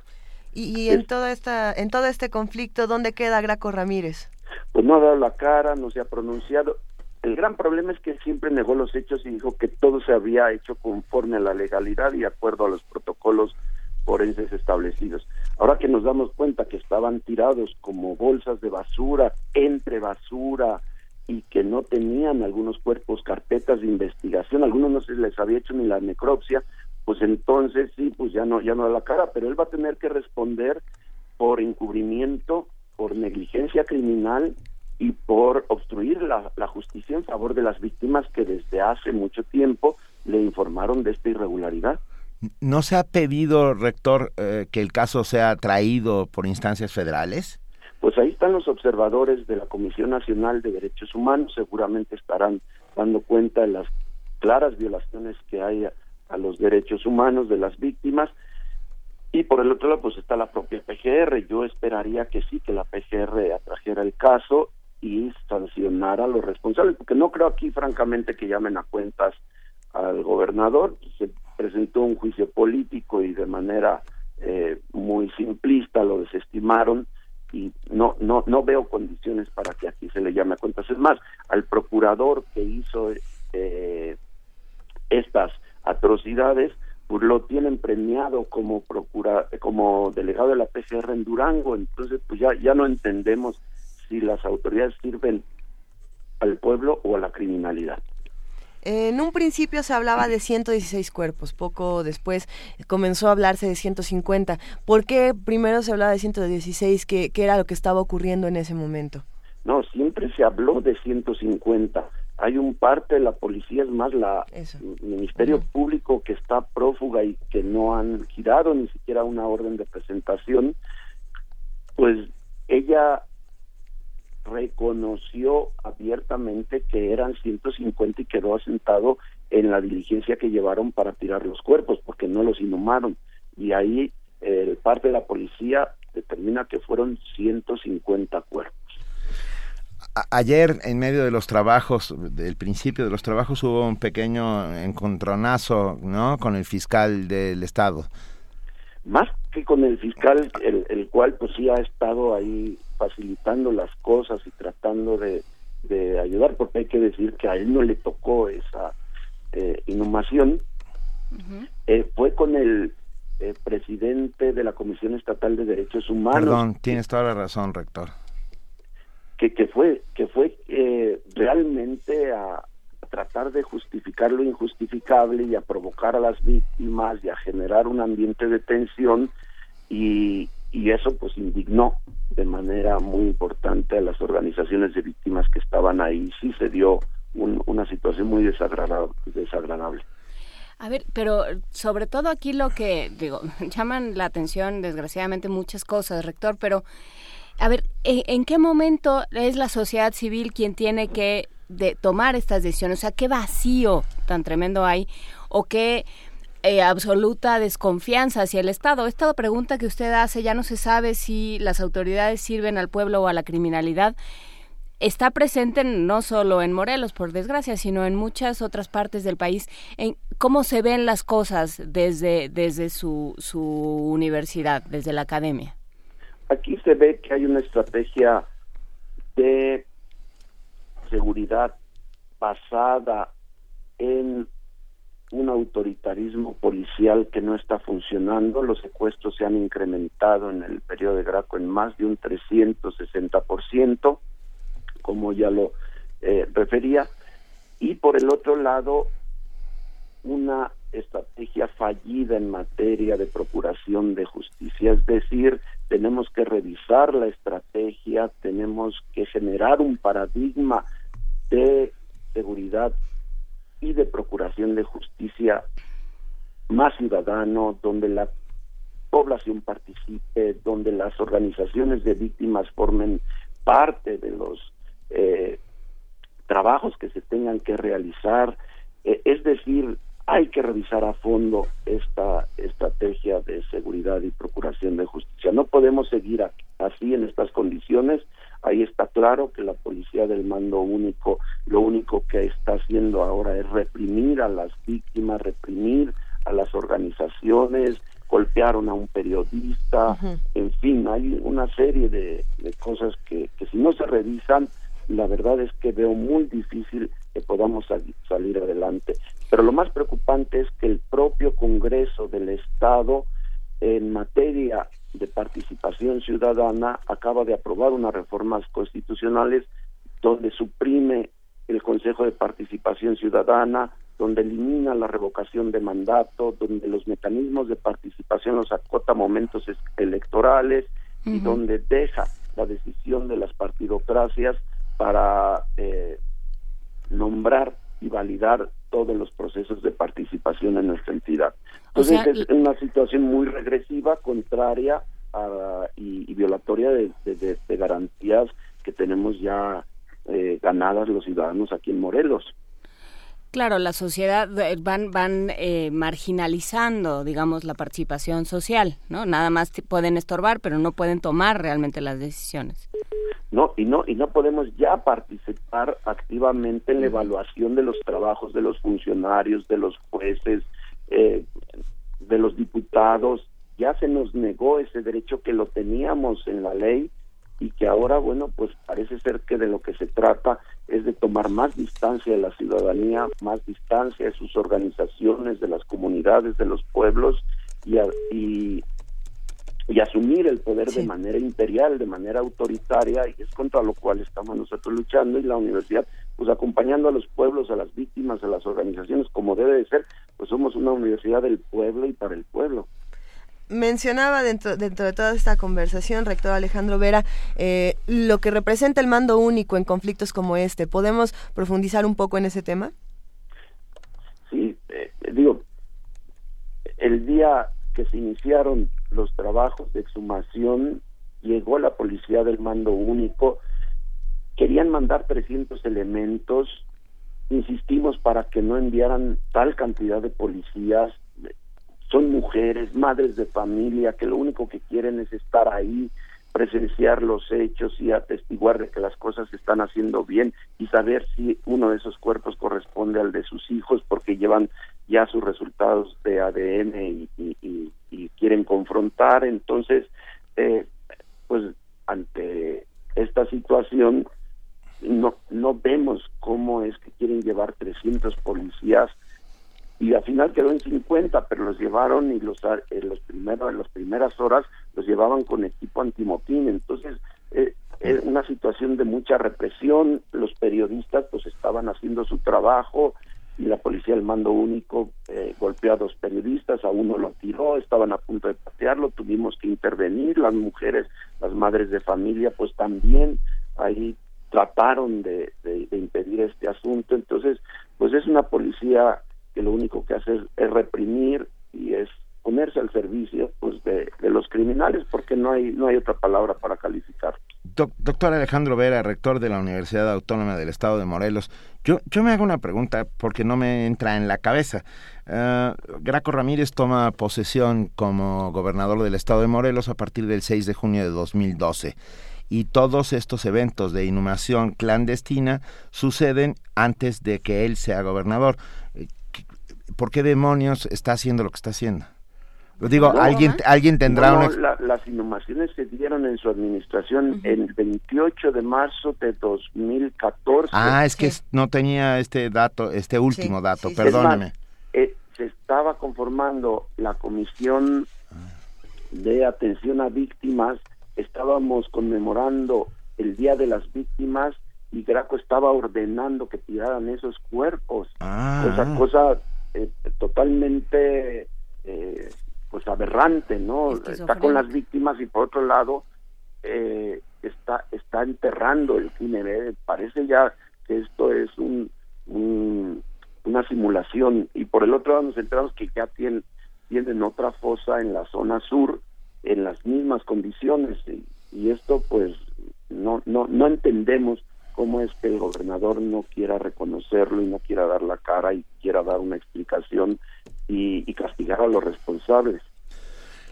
¿Qué hacemos para estar cerca de ustedes? O sea, quiero decir, estos micrófonos están abiertos completamente a la Universidad Autónoma del Estado de Morelos, a usted, a Javier Sicilia, a todos aquellos que estén alrededor del tema. Pero ¿qué hacemos como sociedad civil para que estas cosas no se repitan?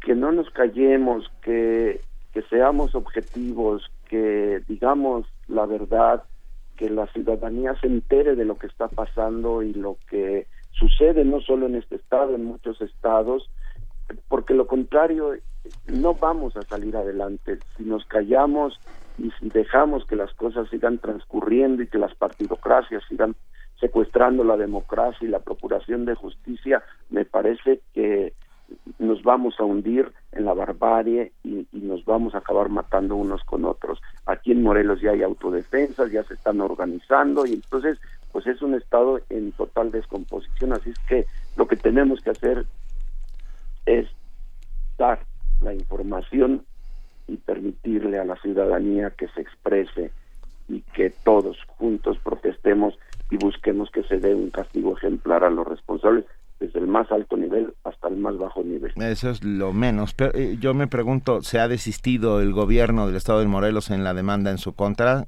doctor? No, al contrario, pues ahora me ordenan la, la auditoría. Bienvenida a la auditoría, no tengo ningún problema en que practiquen la auditoría. Si quieren saber de dónde estoy pagando el agua y todo lo que estamos dando a las víctimas, porque han sido incapaces de brindarles agua siquiera a las víctimas que llegan de todo el país, pues sí lo estamos pagando con recursos de la universidad, tenemos un programa de atención a víctimas, tenemos un centro especializado para trabajar en estos temas y le canalizamos presupuesto y es presupuesto que está totalmente transparentado y ejercido conforme a la normatividad. Y, pensando en todo esto, ¿se han acercado otras universidades a apoyarlos? Bueno, ustedes, la Ibero, también a través de de su sistema de comunicación y bueno pues prácticamente no son son eh, las que nos han han brindado su apoyo y muestras claras de, solidaridad y, y, esperamos bueno pues que eh, ojalá las universidades en el país se implicaran y de esta manera le dieran certidumbre a las miles y miles de familias que están buscando a sus seres queridos. Yo creo que las universidades gozan de la credibilidad tienen la capacidad científica para poder apoyar y auxiliar a las víctimas y darles eh, una respuesta que las instituciones encargadas de procuración de justicia no están pudiendo porque están francamente rebasadas. Desde aquí nos Es que no es que estén rebasadas, es que esa es la, la, la parte más tremenda, ¿no? Simplemente están dando la espalda a este asunto Y, y, no se ve cuándo, se, cuándo va a haber una articulación entre sociedad civil y gobierno.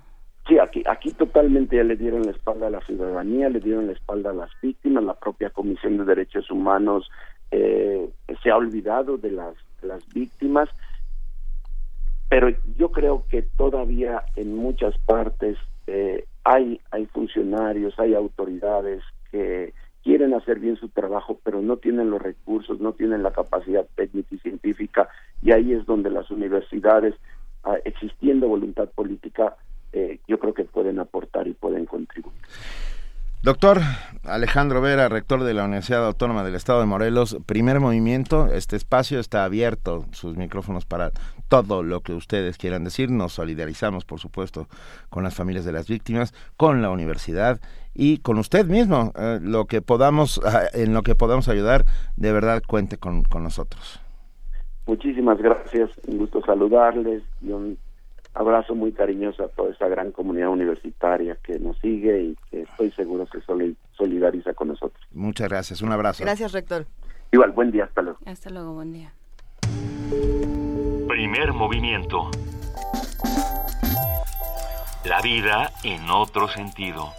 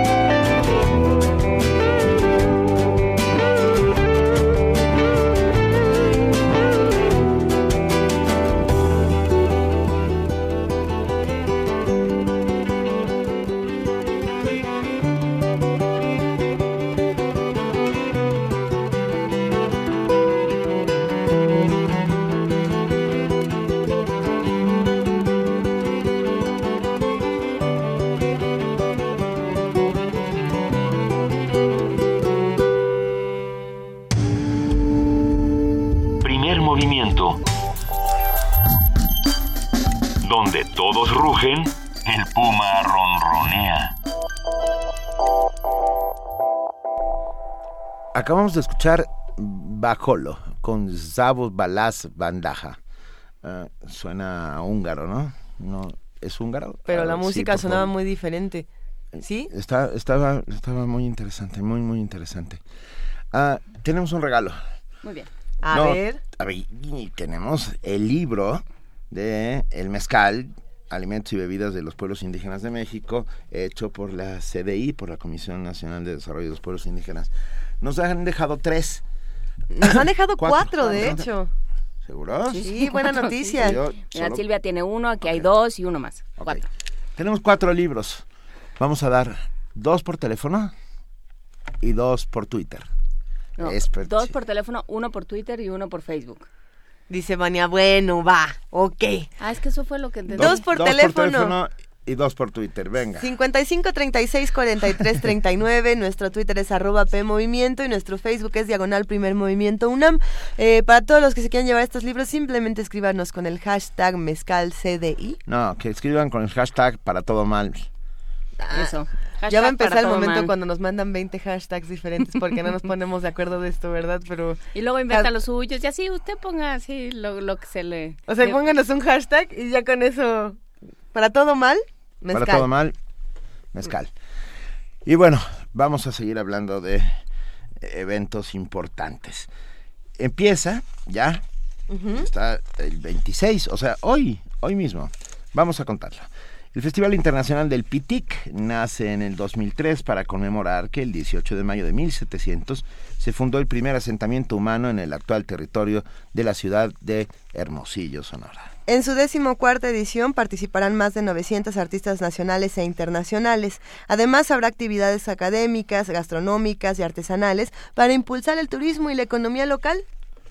Para hablarnos más sobre el origen y el programa que se contempla para esta celebración, nos acompaña en la línea la licenciada Margarita Torres, directora general del Instituto Municipal de Cultura y Arte de Hermosillo. Margarita, buenos días. ¿Qué tal, Benito? Muy buenos días. Buenos días, Luisa, Juana Inés. Mucho gusto saludarlos. Muy buenos días, Margarita. A ver, cuént- cuéntanos qué es el Festival Internacional del Pitic. Empecemos por ahí.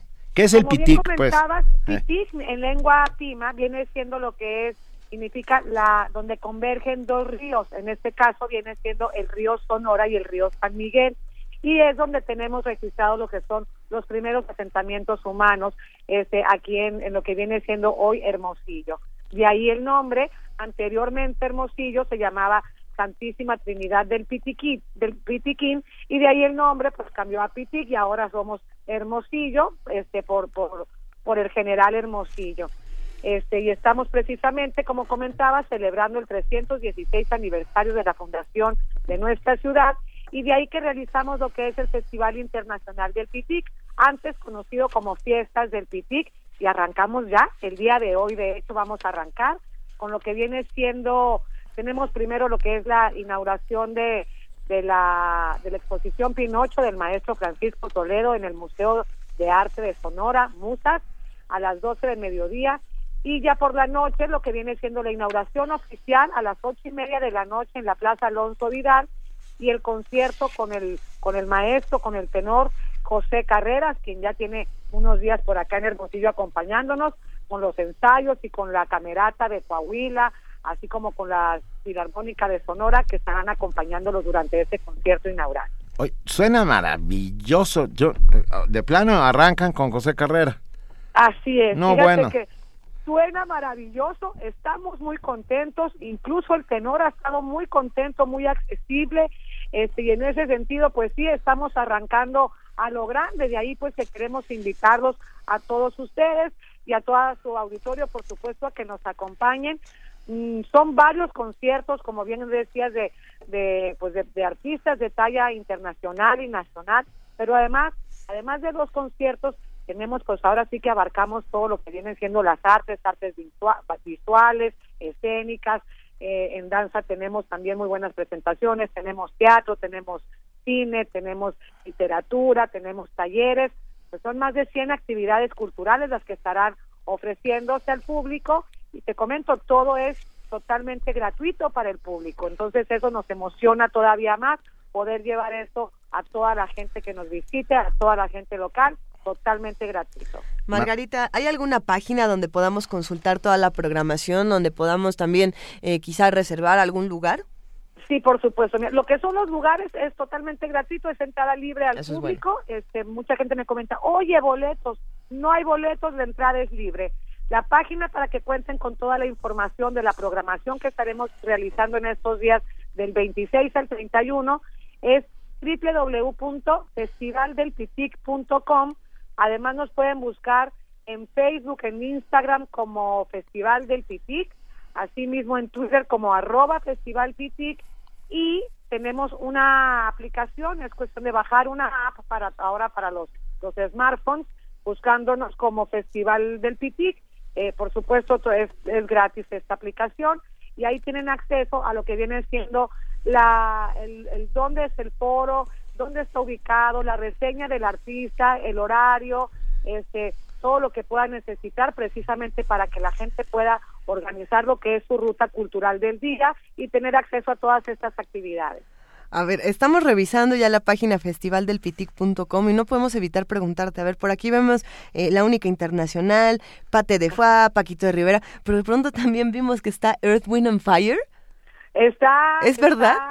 Es All McCain, The Air, and Fire Experience. Viene, es, eh, All McCain es el exintegrante de Air, and Fire y hace una especie de homenaje a, a, a Air, and Fire, conviene con su grupo.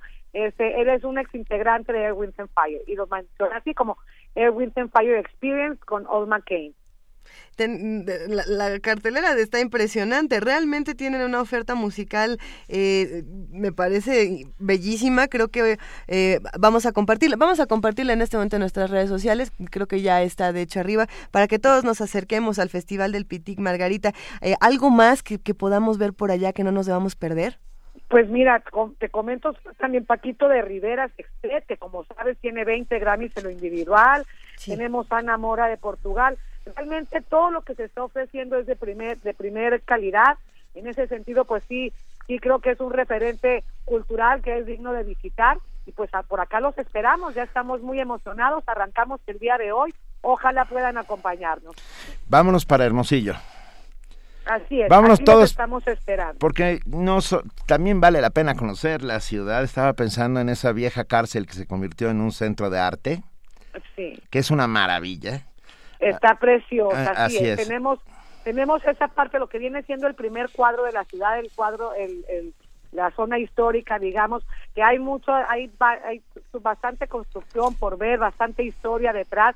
Estarán haciéndose lo que viene siendo la, la ruta histórica y además con tantísima suerte que hasta la madre naturaleza se puso a favor. Tenemos buen clima. Pero buen clima quiere decir... sentido, Buen clima quiere decir que no moriremos de calor. No morirán de calor, Ok. exactamente. Estamos yo creo que mejor ahorita que como están ahí en la Ciudad de México. Bueno, pues nada, un abrazo enorme y mucho éxito, Margarita Torres, directora general del Instituto Municipal de Cultura y Arte de Hermosillo. Muchísimas gracias, un abrazo igual para ustedes. Por acá nos vemos con el favor de Dios. Claro que sí, Gracias, mucho éxito. Margarita. Hasta luego. Primer movimiento. Escucha la vida con otro sentido. La oferta cultural de este fin de semana eh, ya, ya se está perfilando. Si se van a ir a Hermosillo, escríbanos qué es lo que van a hacer, eh, por qué van a protestar, a qué, de También qué, de qué podemos van ir a Arteaga, que es Saltillo, que Sí. ahí vamos a estar el fin de semana. ¿Tú vas a estar el fin de semana Sí, en señor. Saltillo? El sábado estaré en Saltillo, Coahuila. ¿Y qué va a pasar en Saltillo, Eh, La, Coahuila? la fila, la Feria Internacional del Libro de Arteaga, allá en Coahuila. Acérquense porque está realmente muy buena. A donde también debemos acercarnos todos esta, esta mañana es al programa universitario de estudios de género.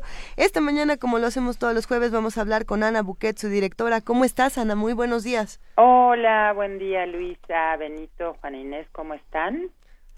Muy muy bien, estamos muy bien. Ana, nos da un gustazo que estés con nosotros. Perdón, oye, un momento, volteamos hacia abajo y nos quedamos todo bien. Gracias, gracias por estar con nosotros, Ana. Con muchísimo gusto.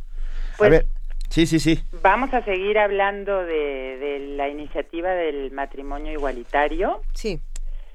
eh, que ha creado, bueno, un debate interesante. Yo primero quiero decirles que los escuché ayer como todos los días. Gracias, querida y bueno, me, me gustó mucho la, la, la entrevista que tuvieron con el doctor Héctor Salinas de la UACM. Interesante el programa de disidencia que, que están manejando. Muy, muy interesante, de, de avanzada, sin Sí. duda. Y bueno, él planteó tres cosas que yo quiero eh, ratificar desde mi punto de vista que esta iniciativa es un avance civilizatorio, sin duda, que se da en el marco de un Estado laico, un Estado que se rige por sus leyes y no por creencias religiosas, que creo que eso es algo que todos tenemos que defender, y que se sostiene en el principio de igualdad y de no discriminación, que es un principio fundamental para sociedades que pretenden ser democráticas y tener mayor justicia social. Y las reacciones que eh, se han suscitado ante esta iniciativa, sobre todo de integrantes de la Iglesia Católica, a mí me parecen muy preocupantes. Me parece que promueven la homofobia, que siembran eh, temor, que siembran miedo, ¿no? Al plantear que se va a destruir la sociedad, que se va a destruir a las familias, que se va a dañar a los niños y a las niñas por no ser criados con una mamá y un, y un papá. Sí.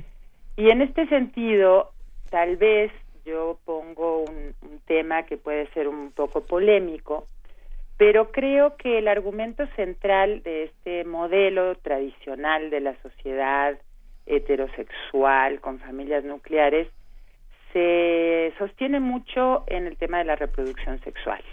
¿no? Y bueno, sabemos que la reproducción sexual justamente es sexual, es la combinación del material genético de dos organismos, por lo tanto de un hombre y de una mujer, y nadie pone en duda ese proceso biológico. Lo que tal vez sí podríamos poner en duda es que ese proceso biológico implique irremediablemente que las relaciones humanas, las relaciones afectivas, de amor, de solidaridad, de apoyo, tengan que ser de esa manera, ¿no? Tengan que ser heterosexuales porque es la única forma de vincularnos entre los seres humanos a nivel pareja y a nivel familia. O sea, se puede tener hijos con una persona y luego criarlos con otra diferente, o criarlos sola o con otras mujeres, ¿no? ¿Cuántos casos hay de mujeres que se quedan con sus hijos y lo crían con una hermana, con la abuela, con tías, hombres, padres también, solteros.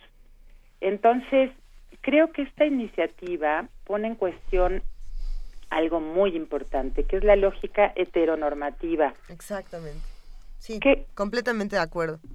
¿Verdad? Y que, y que además pensemos en otra cosa, pensemos que las familias nucleares tradicionales son modelos muy poco igualitarios y que las familias nucleares no garantizan la crianza sana de niños y de niñas. O sea, sabemos que hay familias nucleares de un hombre, una mujer, un papá, una mamá con sus hijos que producen estragos en la crianza de estos niños por muchas razones. Puede ser desde que no quieren estar juntos o porque hay violencia o porque hay lo que ustedes quieran, ¿no? Entonces, eh, yo creo que los seres humanos podemos vincularnos afectivamente de múltiples formas, en pareja, en la crianza, en las familias. Así que eh, sin duda estamos avanzando. Ojalá que estas reacciones de oposición puedan, digamos, eh, disminuirse y que en, en la Cámara de Diputados, este, diputadas y diputados piensen en el Estado laico y en la igualdad y la no discriminación. Y, y me parece... con, que, con que piensen. Perdón, Ana, me quedé ese pequeño instante de reflexión. Me, me, gustaría añadir solamente para, para cerrar la conversación, Ana, que la discusión no solamente va a quedar en un papel que se firma. Eh, estos modelos heteronormativos van mucho más allá y tendría que discutirse una vez que sean padres qué es lo que va a pasar, este, por ejemplo, con las personas que se deben quedar en casa a cuidar de los pequeños, sean hombres o mujeres, qué tipo de incapacidades se le da a cada quien. Lo hemos platicado varias veces en el programa y si te parece, sigamos hablándolo la próxima semana. Me encantará hablar de, de ese tema, de mayor igualdad en la crianza de, niños y de niñas. Que es algo que afortunadamente se va a discutir todavía más ahora que, que vamos a hablar de esta iniciativa más seguido. Muchas gracias, Ana Buquet. Gracias a ustedes, les mando un abrazo. Un abrazo fuerte, Ana. Y aquí nos vamos con una nota. A ver, ante el latente riesgo de que más de 3 mil millones de personas en el mundo contraigan la enfermedad del dengue, la búsqueda por encontrar una cura a esta enfermedad continúa. La Universidad Veracruzana, donde, donde se trabaja en el desarrollo de una vacuna que desactive el virus, está eh, muy avanzada. Para la nota con nuestra compañera Virginia Sánchez.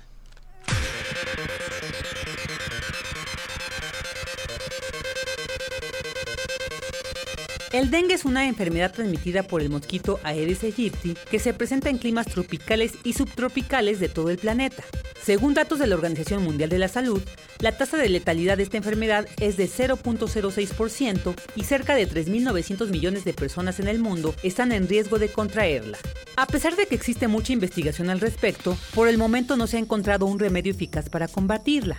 Sin embargo, la búsqueda no cesa en la Universidad Veracruzana se experimenta una vacuna con base en un nanoacarreador que se acople al virus y lo desactive. La doctora Claudia Olivia Mendoza Barrera, quien dirige esta investigación, comparte con Radio UNAM los detalles y avances de esta vacuna. Esta es la segunda parte de un proyecto que comenzamos en el 2010, apoyado por el Fondo Mixto Veracruz y el CONACYT. Entonces, el interés fue desarrollar un modelo in vivo de un nanoacarreador adyuvante de proteína E y actualmente proteína M del dengue virus basado en micelas biopoliméricas. Entonces, nuestra idea fue tomar la proteína de la envoltura del dengue virus, preciso justamente para que el sistema inmune se inflamara y entonces pudiera generar una reacción inmune. Estamos en una segunda fase de controlar el tamaño de las micelas para poder acoplar externamente o internamente tanto la proteína E como la proteína M del dengue virus. ¿Por qué estas dos? Pues porque son las que se expresan durante la fase de la virosis de la enfermedad.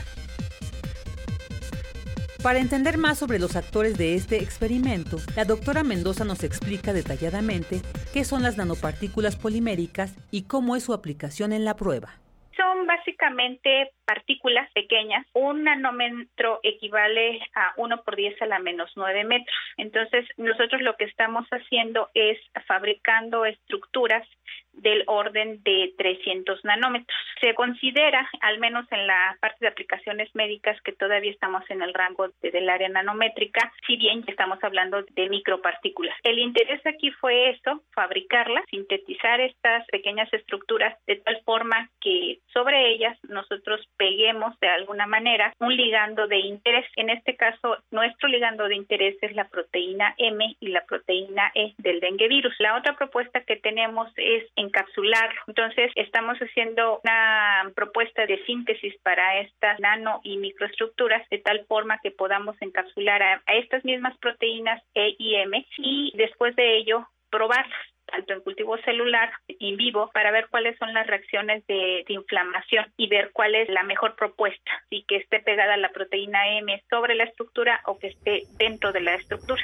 Se espera que para el 2018 ya se tengan resultados alentadores al respecto, lo cual representaría un gran avance para hacer frente a esta temible enfermedad. Para Radio UNAM, Virginia Sánchez.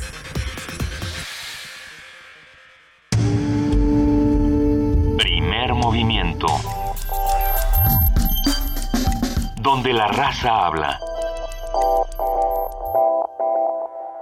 La cultura gótica lleva más de 40 años en resistencia. Carpe Noctem Resiste. Jueves, 22.30 horas en resistencia modulada.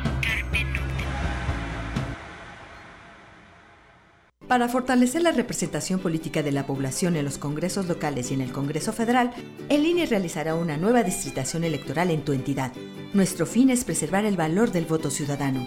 Infórmate y participa en la consulta a los pueblos y comunidades indígenas en materia de distritación a través de tus representantes. Queremos conocer tu opinión. Contigo, México es más. Súmate. Consulta INE.mx o llama al 01800 433 2000. Instituto Nacional Electoral. INE. Tu poder es por una ciudad segura. Tu poder es por una ciudad limpia. Tu poder es por agua potable y nuestra.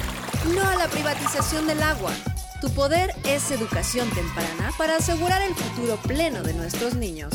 Tu poder es por un transporte público eficiente, ecológico y moderno. Tu poder es tu constitución. Este 5 de junio, vota por el Partido del Trabajo. ¡Súmate! Hace 27 años tuvimos un sueño. Contigo nos levantamos contra la corrupción y el autoritarismo contigo iniciamos los cambios a favor de México. Contigo nos atrevimos a crear el PRD para que con una beca salario los jóvenes sigan siendo nuestro orgullo, para que la vida de nuestros adultos mayores y madres solteras sea digna, para que las mujeres decidan en libertad su futuro, para que el médico llegue a tu casa, para tener el derecho de amar libremente, para que te muevas más fácil y vivas más seguro. Es contigo, es por amor a México. Ya llegué, Ma. Hijo, ¿cómo te fue en el MUAC? Bien, siempre te deja algo. Oye, y... ¿Qué pasó, Ma? ¿Qué pasó? Es que tienes, tienes el ojo cuadrado. Ay, Ma, nada te parece. Nadie sale como entró.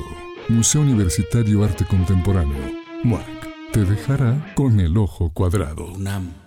Te habla Javier González Sirión. Los partidos te lo han puesto difícil si no quieres votar por ellos. Por eso te voy a explicar cómo funciona la boleta del constituyente. Tendrá dos partes, una con los de siempre y otra, la que a ti te importa, con el nombre y el número de cada candidato independiente. Arriba hay un recuadro, ahí tienes que anotar el número del independiente por el que quieres votar. Es fácil, solo anota el 3, porque tú, más 3, vamos por una nueva ciudad. Javier González Sirión, candidato independiente. Vota 3. Eh, mi amor, ¿te podrías quitar el tapabocas? No se te entiende nada. Ay, ya. ¡Árale! ¿No te pintaste los labios y eso? Ay, ¿para qué? Como esté el aire de mal, no me voy a quitar el tapabocas en todo el día. Nadie lo va a notar. Ah, eso sí. Tú quieres una ciudad limpia, quieres una ciudad verde. Por eso, elige verde, porque solo el verde te garantiza el derecho a respirar aire limpio. Ciudad limpia, ciudad verde. El Partido Verde sí cumple. Amor, sí se te ven bien chidos los labios. Y sin tapabocas. Gerardo robó unas latas de atún porque su familia llevaba días sin comer y fue condenado a seis años de prisión. En cambio, un político que robó millones de pesos para su beneficio y el de su partido jamás fue procesado. Disculpe usted, señor diputado. Ha sido una lamentable equivocación. Basta de políticos corruptos. No al fuero. Iniciativa de ley presentada por el partido Encuentro Social.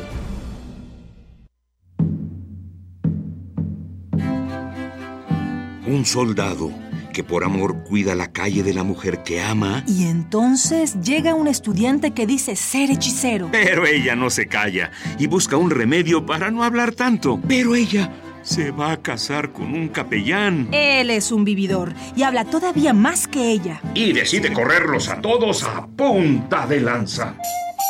Radio UNAM te invita al teatro en sábado a disfrutar de tres entremeses de Cervantes. Dirección Horacio Almada un espectáculo teatral que reúne los entremeses de La Guarda Cuidadosa, La Cueva de Salamanca y Los Habladores en un solo plato fuerte. Sábados de mayo, 19 horas, en la sala Julián Carrillo. Adolfo Prieto 133, Colonia del Valle, cerca del Metrobús Amores. Entrada libre. Radio UNAM invita.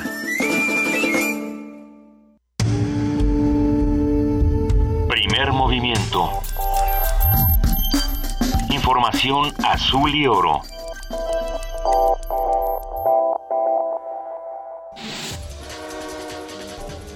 Corte informativo Científicos de la Facultad de Medicina de la UNAM desarrollan una bioprótesis tubular de colágena para generar tejidos dañados por traumatismos, tumores, malformaciones congénitas o iatrogenias quirúrgicas. Se espera que esta nueva tecnología se implante en humanos para restituir también funciones biológicas perdidas. La Dirección General de Atención a la Comunidad de la UNAM organizó el evento La Unión Europea Celebrando la Paz, en el que representantes diplomáticos de naciones europeas en México visitaron Ciudad Universitaria para sostener un encuentro de ideas con alumnos, docentes y trabajadores de nuestra casa de estudios.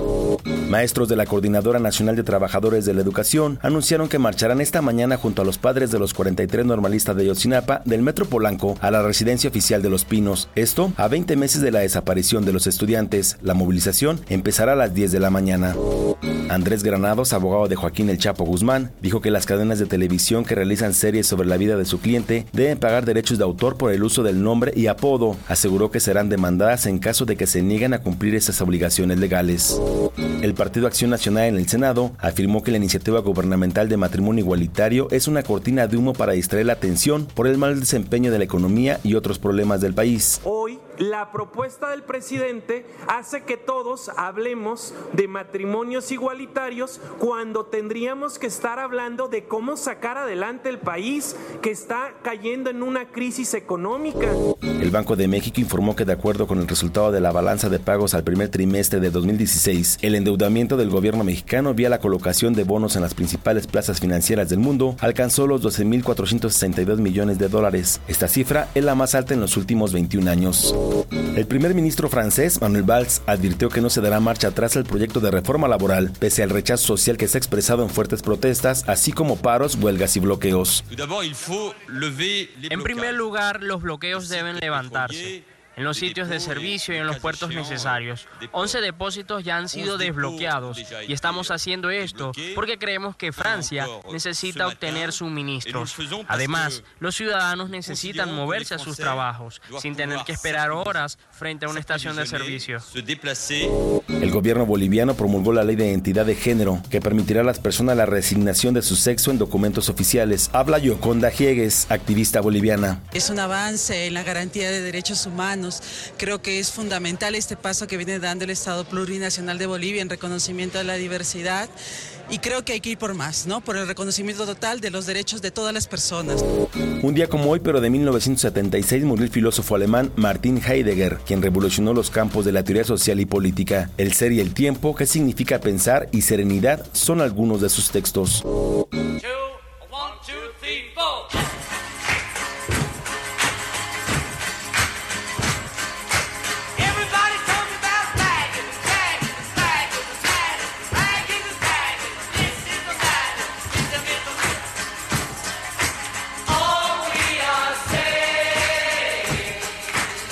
Un día como hoy, pero de 1969, el ex Beatle John Lennon y la artista plástica japonesa Yoko Ono iniciaron los 10 días su segunda campaña por la paz, realizada en la cama de un hotel en Canadá, donde grabaron la canción Dale una oportunidad a la paz, ícono del movimiento pacifista de la década de los 70. Este jueves el dólar se cotiza en los principales bancos de la Ciudad de México a la venta en 18 pesos con 70 centavos y a la compra en 17 pesos con 95 centavos. Hasta aquí la información, lo esperamos en nuestro corte vespertino. Primer movimiento. Donde todos rugen, el puma ronronea.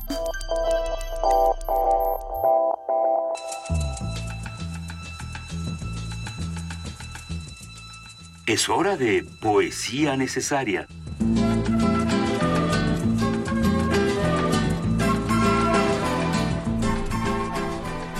Poesía necesaria, querido Benito Taibo. Así es, después de ver el panorama y de cómo se encuentra el, estado de la nación, como dirían los clásicos, recurrí a uno de mis poetas de cabecera, tabasqueño, Carlos Pellicer, para ver si nos saca un poco del marasmo y de la y de la imbecilidad y de la violencia.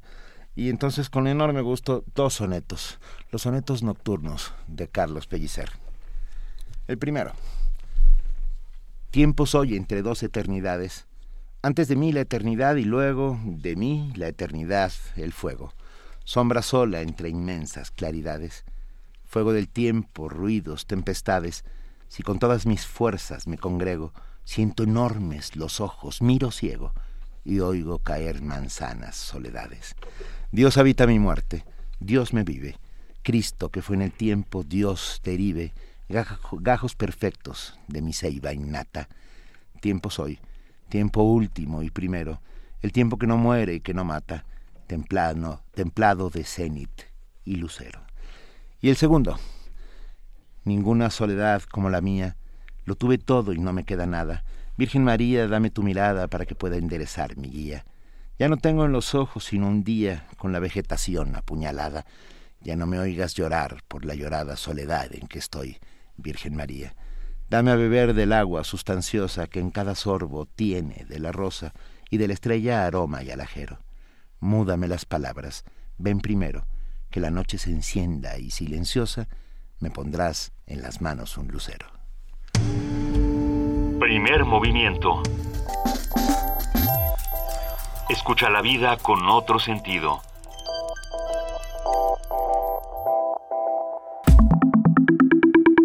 La mesa del día. Ustedes saben que es jueves porque ya se avicinan los mundos posibles de nuestro querido doctor Alberto Betancourt. Como ustedes lo saben, es doctor en historia, profesor de la Facultad de Filosofía y Letras de la UNAM y coordinador del Observatorio del G20 de la misma facultad. Queridísimo Alberto Betancourt, buenos días y bienvenido. Hola Luisa, buenos días. Benito, Juana Inés, es un gusto como todos los jueves estar aquí con ustedes. Para nosotros siempre es un inmenso placer recibirte porque de verdad abres esta mirada a esos mundos posibles que más nos valdría empezar a ir construyendo, porque el que tenemos se nos está deshojando y deshaciendo entre las manos. Benito, muchas gracias. Hoy les quisiera hablar justamente de una pepita de oro, de un triunfo eh, laboral de los mineros sudafricanos de las minas del platino y el oro, que desde mi punto de vista refulge en medio de esta, de esta, de esta debacle generalizada que ha permitido la emergencia del trabajo precario, justamente uno, Benito, uno de estos mundos posibles que yo creo que vale la pena eh, valorar.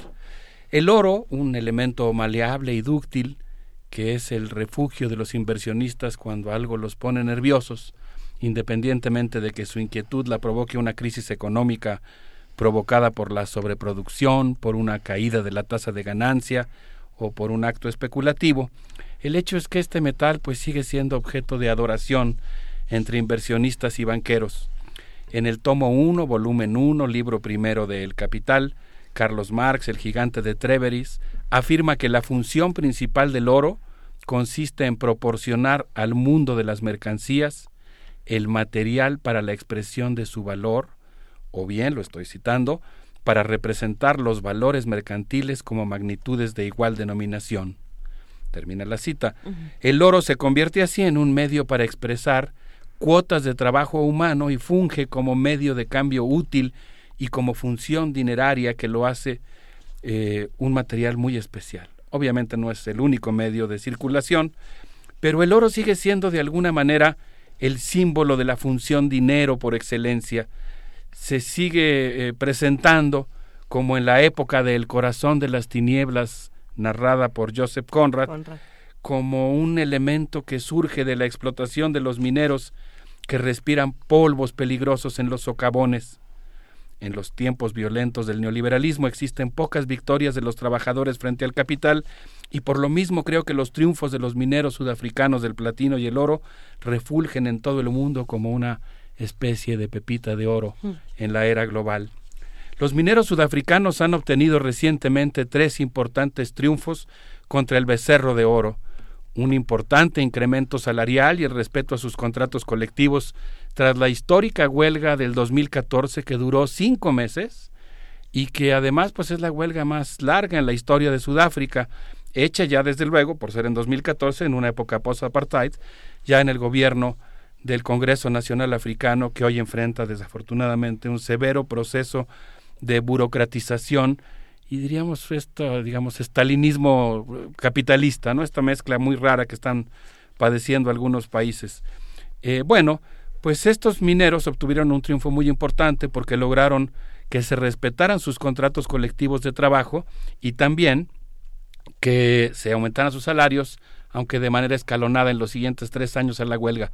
Todavía en este momento les están incrementando paulatinamente los salarios.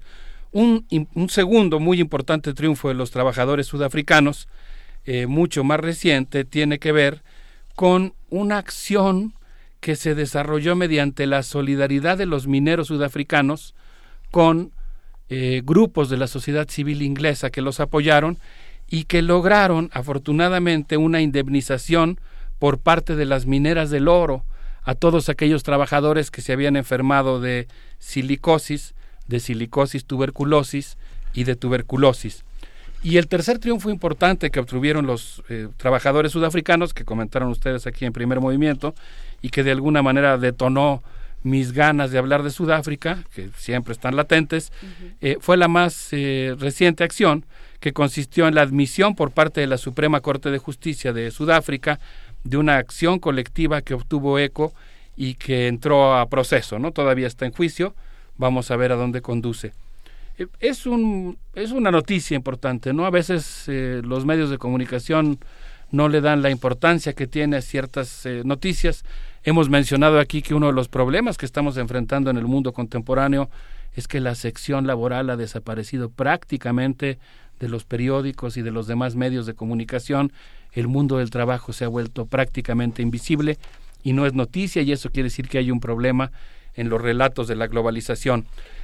Quiero mencionar aquí que el 25 de junio de 2014 terminó eh, la huelga que hemos mencionado, que duró cinco meses y que de alguna manera había sido resultado o había estallado tras los lamentables sucesos de Maricana, que ahora costaría un poco de trabajo detenerse a explicar, pero que como ustedes recordarán, básicamente en Maricana lo que pasó fue que empezaron a llegar trabajadores mineros de nuevos sindicatos, eh, perdón, sí, de nuevos sindicatos que estaban ya, digamos, más hechos a modo de, las, prácticas neoliberales, de las empresas británicas que explotan el platino y el oro en Sudáfrica. Sindicatos blancos se llaman. Y que aceptaban condiciones de trabajo y de expoliación tremendas. Como bien dices, sindicatos blancos. Y se opusieron con los congresos, si bien un con los sindicatos, si bien un poco burocratizados del Congreso Nacional Africano, que habían obtenido pues algunas conquistas históricas y estaban defendiendo esas condiciones laborales. De tal manera que esta huelga pues fue muy importante.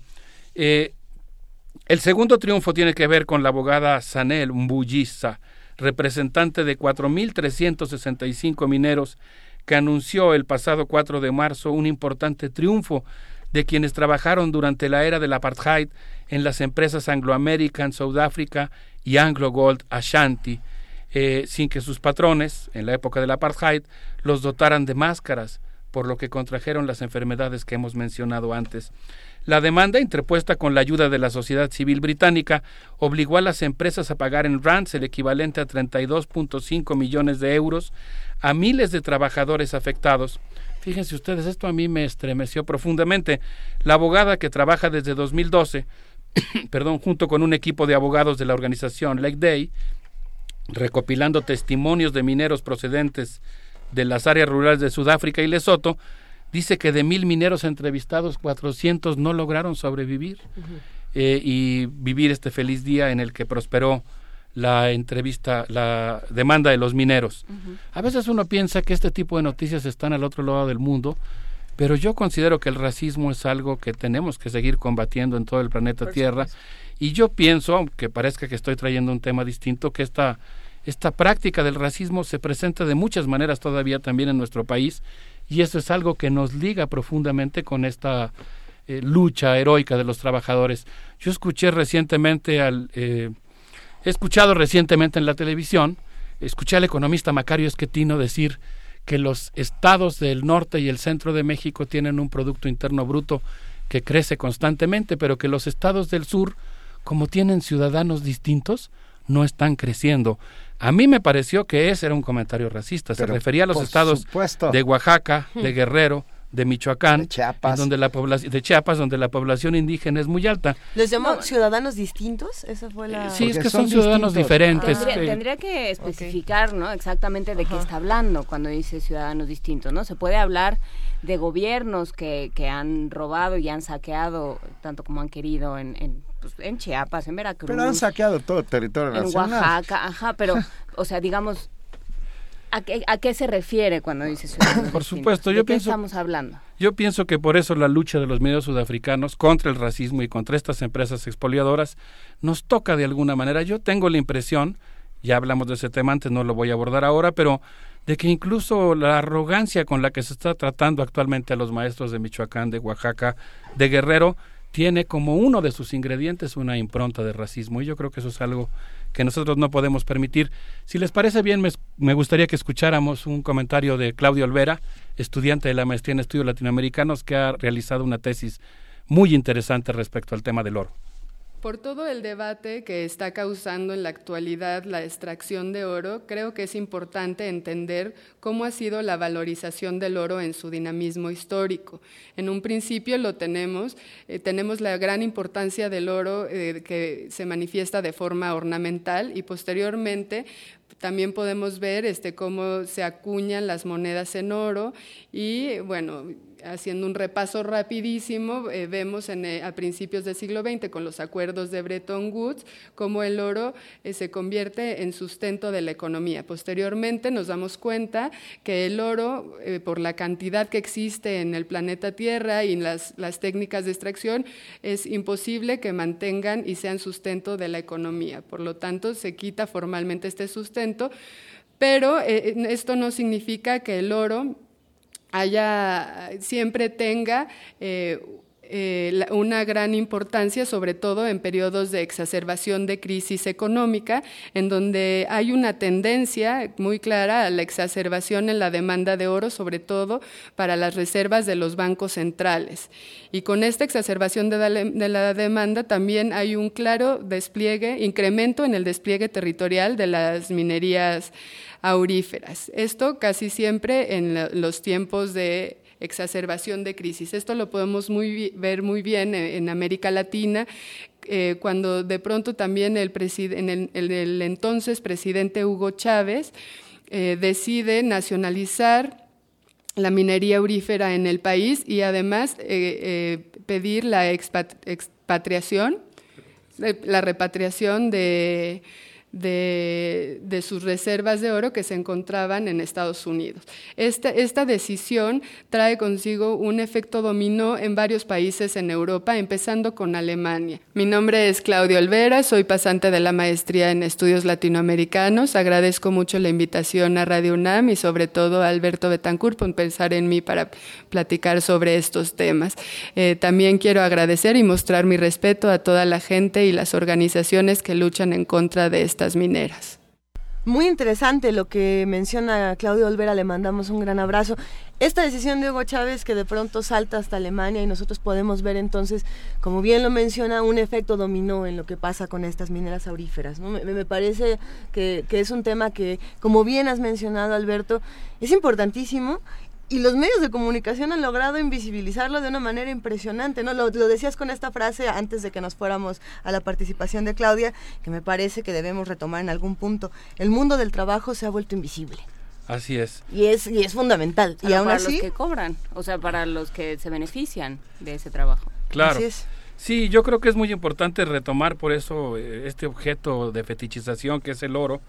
Eh, Claudia menciona que en agosto de 2012 Hugo Chávez nacionalizó la industria del oro en Venezuela y exigió la repatriación del oro almacenado en las bóvedas de Estados Unidos. Ahí se abre una coyuntura extraordinaria.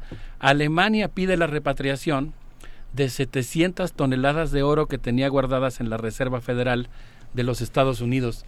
Y ese país se niega a devolverle su oro, argumentando que no podía distinguir cuáles eran los lingotes alemanes y cuáles eran los lingotes estadounidenses. O sea, hay que ponerles una crucecita. Eso fue motivo de una fricción extraordinaria entre Alemania y Estados Unidos. Y bueno, es muy interesante también ver cómo las políticas en América Latina pueden provocar efectos en todo el mundo. En este caso, digamos, efectos de precaución, de repatriación del oro, eh, fue un momento realmente muy interesante. La Reserva Federal dijo que las devolvería en 2020. Y el gobierno alemán pidió visitar las bodegas de la Reserva Federal, pero recibió una negativa. Y eso ustedes se pueden imaginar, pues provocó toda una serie de suspicacias, porque la gente se pregunta y se sigue preguntando hasta el momento si estará ahí el oro alemán. ¿Todavía tienen mi oro o qué le pasó? ¿Cómo, ¿Cómo funciona la cabeza de uno? Hablaste de oro, estábamos hablando de Sudáfrica y recordé cómo se llama el oro sudafricano, Krugerrand. Una moneda, la moneda de oro, eh, como nuestro centenario, es el Krugerrand. Qué cosa, y, no les voy a decir de dónde sea semejante cosa tan extraña, pero bueno. No, es que eso es lo bonito de tener amigos que tengan una cultura general así de, así de, exótica. así, de así de interesante. Entonces nos eh, vamos de Venezuela, nos vamos a Alemania, regresamos a Estados Unidos, podemos volver a bajar a México y podemos regresar a Sudáfrica. Esto, es, el oro va dando la vuelta. Es que el tema del oro pues tiene que ver con muchos fenómenos. Yo les quiero proponer que vayamos a escuchar un poco de música de la tierra narrada por el gran maestro Joseph Conrad. Vamos a escuchar un Bongwana Star.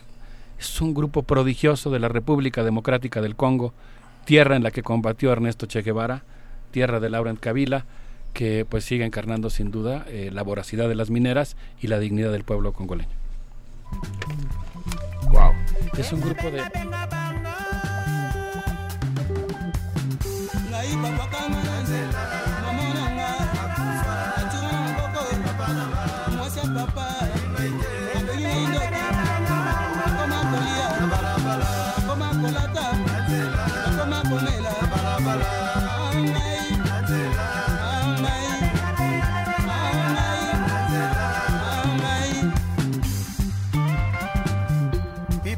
Lipa.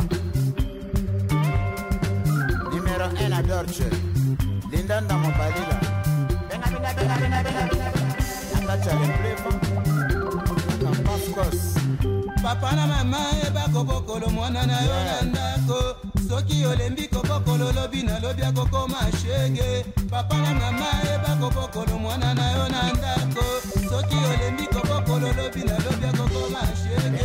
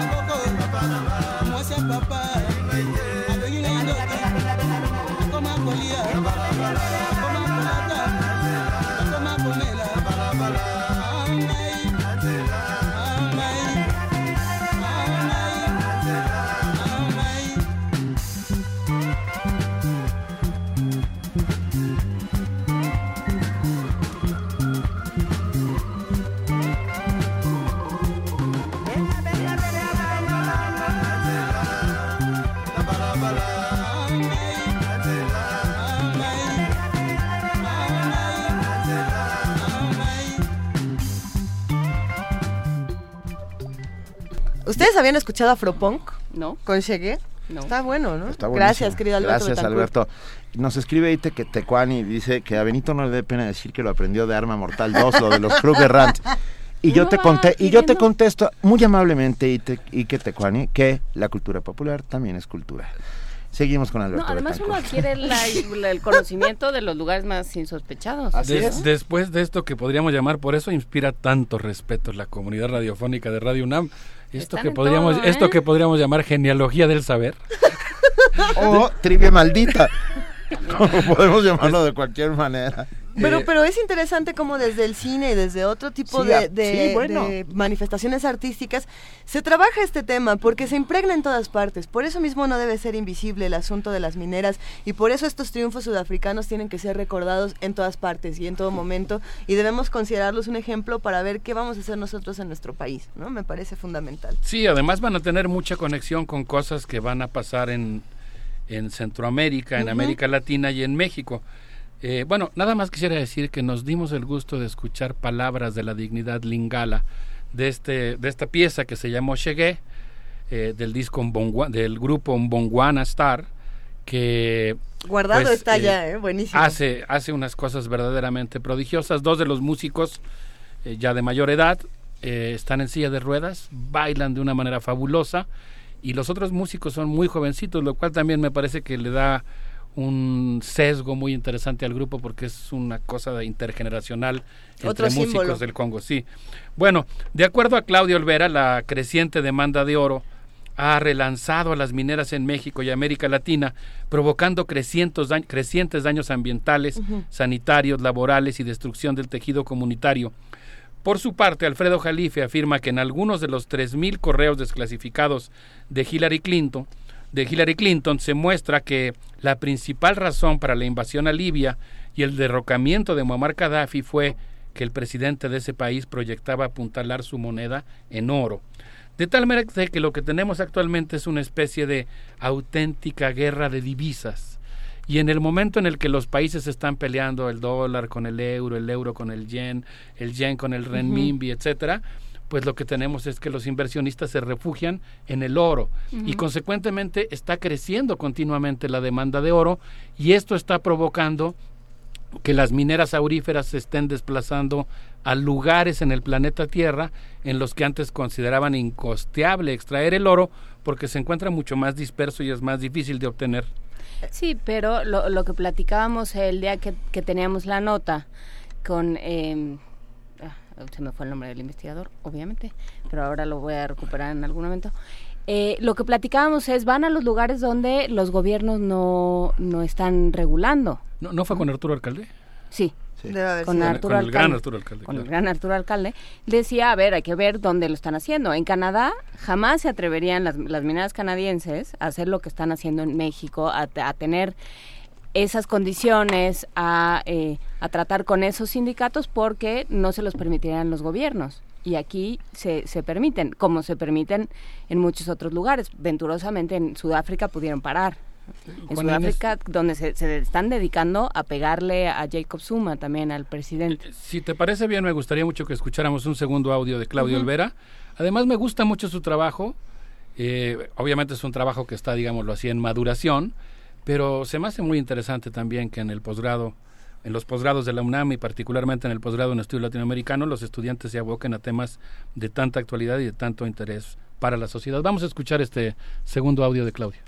Sí, el, debate sobre la minería aurífera está en todos lados. Es, son muy emblemáticos en toda América Latina. El caso eh, del Perú, eh, últimamente los casos también en Colombia, donde se estaban criminalizando a los pequeños productores, digamos, a los que no estaban incorporados a las grandes empresas.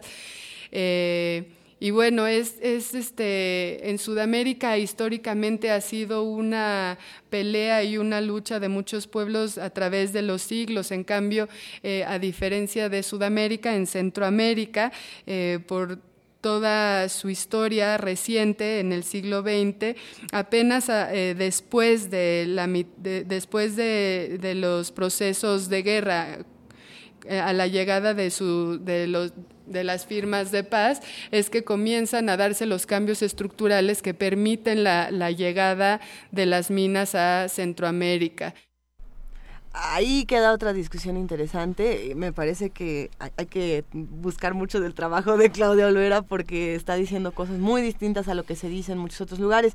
Eh, como un brevísimo comentario, también lo que me llama la atención es pensar en el oro como como un símbolo que quizá no significa tanto lo que lo que estamos buscando es decir hemos hablado con otros economistas como es el caso de Francisco Rodríguez que nos decía ahorrar en oro de cualquier manera no es la solución eh, hay una hay un vértigo una, furia, una voracidad por el oro que realmente en, términos económicos, más allá de en términos del trabajo, es un tanto estéril.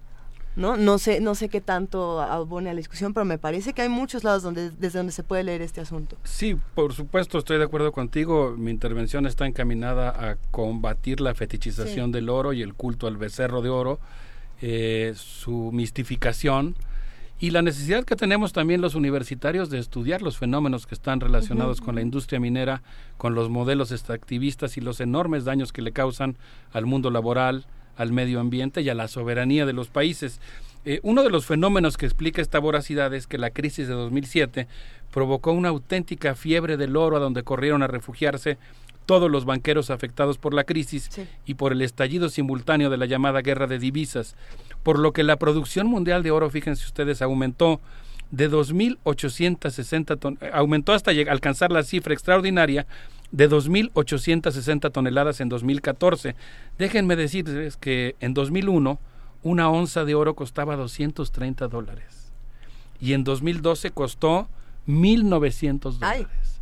Pasó de 200 a 1.900 dólares en una década, es decir, el precio del oro se incrementó, pero de manera verdaderamente extraordinaria.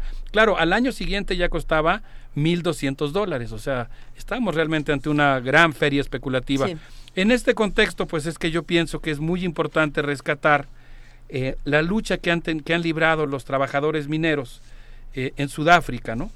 Eh, yo creo que en realidad lo que han hecho los mineros sudafricanos pues es muy muy importante los mineros sudafricanos vencieron a las empresas que apuntalaron el apartheid, que aprovecharon los avances de la legalidad conquistados durante el actual gobierno. Esto es muy interesante porque aunque yo mencionaba que el Congreso Nacional Africano eh, pues se encuentra en un proceso de burocratización, en realidad pues también sigue siendo un gobierno contradictorio, que todavía representa, como quiera que sea, eh, conquistas históricas del pueblo sudafricano importantísimas. En ese sentido, me parece que la lucha de los mineros, pues, cuestionó a las mineras que se enriquecieron y sostuvieron el apartheid, pero también cuestionó la burocratización del Congreso Nacional Africano. El 20 de julio de 2015 el ministro Jeff Radebe inauguró el seminario Paquisa, citando el tomo de un capítulo 2 del Capital de Carlos Marx, en el que señala que aunque el oro no es por naturaleza dinero, el dinero es por naturaleza oro. El oro cambió la economía agrícola sudafricana, dijo el ministro, por otra industrial, y dijo que con ese metal se edificó Johannesburgo. Durante la apartheid, cito al ministro, la Anglo American dio a ESCOM el capital que necesita para comprar la Victoria Falls Power Company a la compañía eléctrica privada dominante, porque la escasez y el sobreprecio de electricidad inhibía la expansión minera. Entonces yo quisiera decir que, bueno, el propio ministro reconoció que la minería durante la época del apartheid, y creo que es algo que sigue ocurriendo hasta nuestros días, eh, despojó a las comunidades de sus tierras, provocó una migración de trabajadores miserables y creó ejércitos industriales mal pagados, eh, que al igual que en el caso de la de la minería en El Salvador, pues ha provocado consecuencias verdaderamente tremendas. Los bajos salarios, los accidentes laborales y las enfermedades fueron las constantes en la vida de los mineros.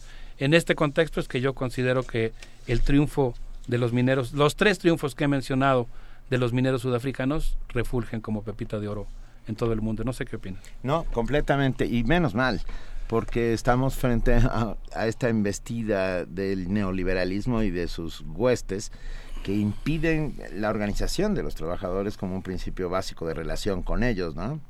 Entonces, que, que esto suceda es un ejemplo que habría que seguir en muchos casos. Sí, yo creo que por eso es muy importante eh, saludar y felicitar a los universitarios que están estudiando temas que tienen que ver con estos problemas y con la búsqueda de soluciones. Si les parece bien, creo que nos podemos despedir con algo de música. Antes, antes de despedirnos, nos preguntan aquí en redes sociales, si no me equivoco, nos lo pregunta Lourdes T, eh, ¿dónde se puede conseguir más información sobre este tema de, de, Estados Unidos a Alemania y la discusión por el oro que, que le pareció muy interesante? Pues hay muchas cosas. Por lo pronto, pues yo recomendaría esta tesis eh, Claudio de Claudio Olvera. Eh, Alfredo Jalife tiene muchas cosas, ¿no? En su columna bajo la lupa sobre el tema del oro. Eh, hay muchas cosas que se puedan leer. Yo creo que es un tema muy interesante, pero en general yo creo que habría que seguir puntualmente, habría que entrar a los bancos centrales, a las páginas de los bancos centrales que brindan información y estar viendo la prensa económica que trabaja el tema. Hay cosas fascinantes, por ejemplo, los 60 aviones de la India que empeñaron el oro de la corona hindú, bueno, el oro ya ahora del gobierno civil hindú, y viajaron a Berlín para tratar de salvar la crisis de 2011. Hay cosas verdaderamente fascinantes. Eh, vamos a despedirnos escuchando Bantu Continua Ururu Consciousness, eh, con una cosa eh, que tiene que ver con la mujer negra. A ver qué les parece. Muchas gracias a todos. Gracias a Un abrazo para todos. Alberto. Gracias. Is on the ground that we walk on from the sums of Alazo. We are to chant, now we see a freedom path. We still have to strike. No more oneness, aloneness is what we see. No more morals, the very less of where we come from. Capital mind is what we gave in a gift. What about our neighbors? What about our sisters? Raner fitar fita kankane Kalerato kakujwana unauraurau onkane sesikhona kusafane sifundisane ngane monane mane ubutswa huri runa roma ntse ri teng ri kopantsha sena lisane ri jala peo ka peo is more than to christians. Now we ourselves from all. The mfana sashe ukuroka abaningi ba we rise don't decline. Sihloniphe impilo ngawo wona lo mculo sibuyisa isiko lizobuyisa isimilo yatla ke matla batla mfana tafumana fesa mixa le ditlhatla gore bona ke ntlatla ba leshome le motsomo baya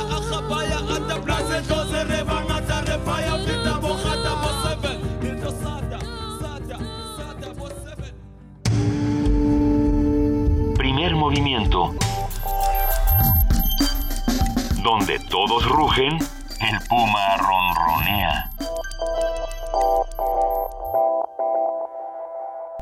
Tenemos una nota informativa. Las reformas impulsadas en este sexenio fueron negociadas entre las élites del poder y la clase política al margen de la sociedad. Este es uno de los planteamientos que aborda el libro El orden del mercado y el desorden de la nación Nuestra compañera de Yanira Morán preparó la siguiente información.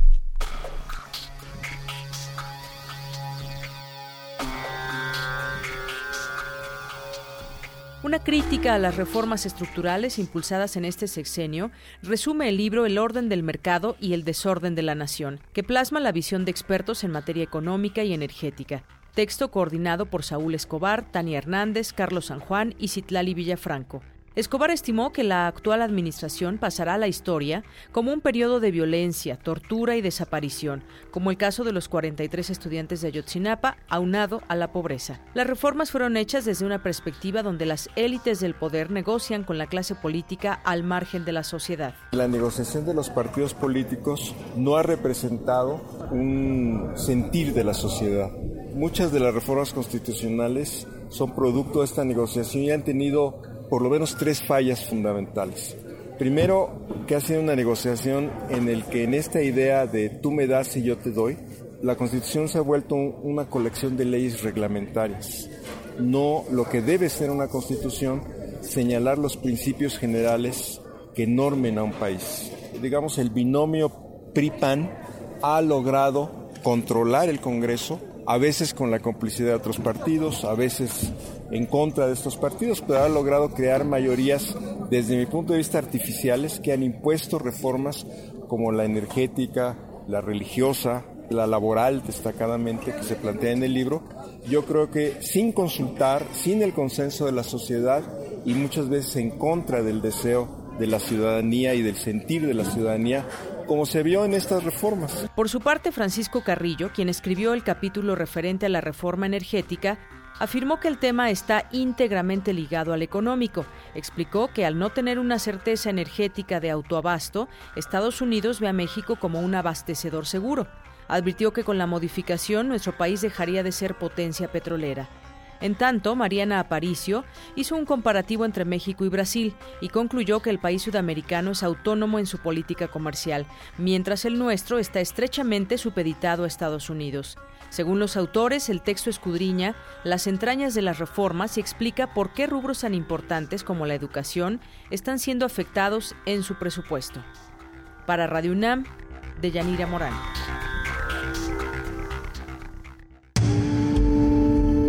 Primer movimiento. Donde la raza habla.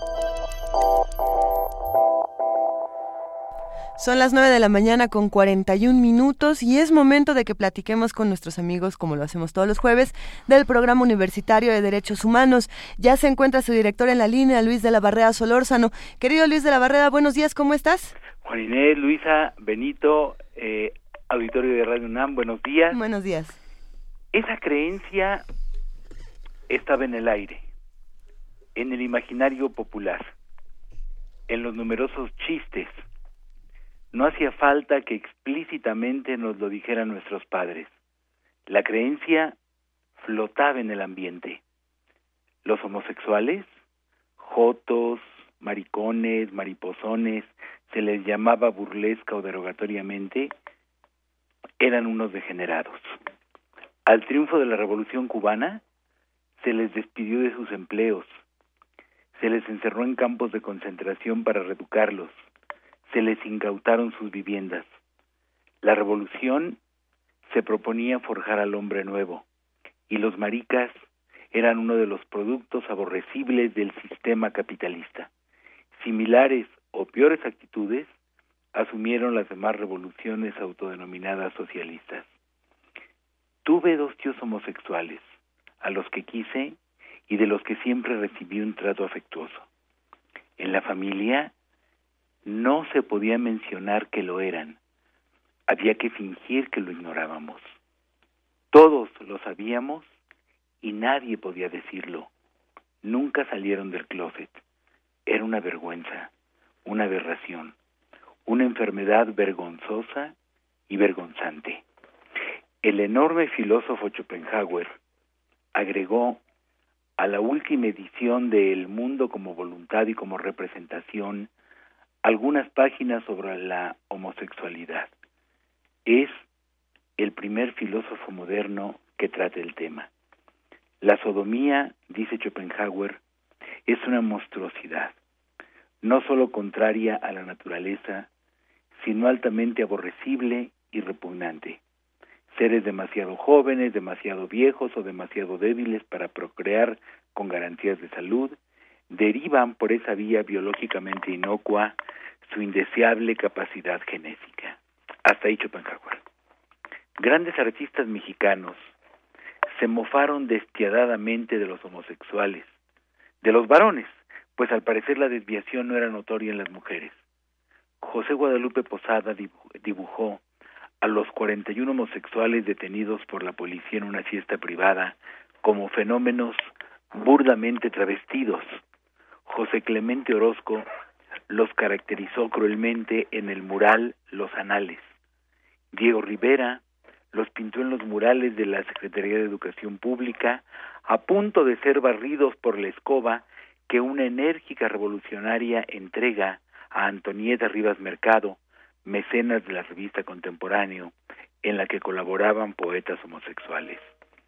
El 31 de octubre de 1934, un nutrido grupo de notables artistas, escritores e intelectuales solicitó al Comité de la Cámara de Diputados, cuya misión era depurar al gobierno de contrarrevolucionarios, que también se excluyera a los individuos de moralidad dudosa, quienes con sus actos afeminados creaban una atmósfera de corrupción que impedía el arraigo de las virtudes viriles en la juventud.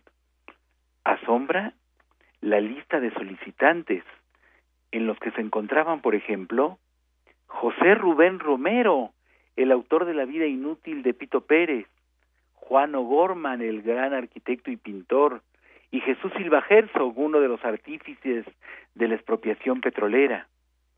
Todavía hoy, como se advierte en la encuesta nacional de derechos humanos del área de investigación aplicada y opinión del Instituto de Investigaciones Jurídicas de la UNAM, cuatro de cada diez mexicanos están en desacuerdo con que se permite el matrimonio entre personas del mismo sexo. Tres de cada diez no tolerarían que su hijo manifestara su homosexualidad. Y la cuarta parte apoyaría que se penalizaran las muestras públicas de homosexualidad, como en algunos regímenes islámicos. Todo lo anterior y muchas cosas más que no podría mencionar en este breve espacio que generosamente me concede Radio UNAM, nos permite apreciar en todo su valor la iniciativa del presidente Enrique Peña Nieto de reforma constitucional para permitir el matrimonio homosexual en todo el país. Ya la Suprema Corte había declarado inconstitucionales las normas que lo limitan a la unión entre un hombre y una mujer, pero solo cinco entidades en el país han reformado sus códigos civiles para acabar con esa limitación. La Iglesia Católica, al igual que los, sectores conservadores más farisaicos e ignaros, ha puesto el grito en el cielo pero su condena no es cristiana. En el Antiguo Testamento se condena la homosexualidad como la ebriedad, el trabajo en sábado, la blasfemia, pero nadie podrá encontrar una palabra de Cristo en los evangelios anatematizando a los gays. La iniciativa presidencial y la resolución de la Corte se basan en los principios de igualdad de todos ante la ley, no discriminación y libertad para conducir la propia vida. El inmenso John Stuart Mill escribió, y el gusto de una persona solo le importa a ella, como su opinión o su bolsa. Muchas gracias. Muchas gracias a ti, eh, Luis de la Verdad. Nos vemos la próxima semana. Nos vemos en una semana. No, eh, Luis, a mí me gustaría preguntarte qué, qué, papel tiene que jugar ahora el Estado. Ya aventaron, o sea, digamos, ya echaron a rodar esta, esta bola de nieve. ¿Qué, le toca al Estado en, para, en términos de mediar y en términos de, propiciar un diálogo entre todos los que se han ido encontrando con este asunto? Bien, eh, creo que, que la iniciativa eh, de una vez que sea aprobada por el Congreso de la Unión y por la legislatura de los estados que forman el el poder constituyente permanente, es decir, el que puede reformar la Constitución, obligará a todas las entidades eh, ya será obligatorio a eh, reformar sus códigos civiles a fin de que el matrimonio sea ya la, la unión de dos personas y no y no necesariamente la unión de hombre y mujer. No es optativo de, las, de los parlamentos de los estados una vez que se apruebe esta esta reforma constitucional, no es optativo hacerlo, tendrán que hacerlo porque la Constitución obliga a todas las autoridades del país. Pues Venga, pues nada, muchísimas gracias. El próximo jueves estaremos otra vez juntos. Un abrazo, hasta Un abrazo. Buenos días. Gracias. Primer movimiento. Donde la raza habla.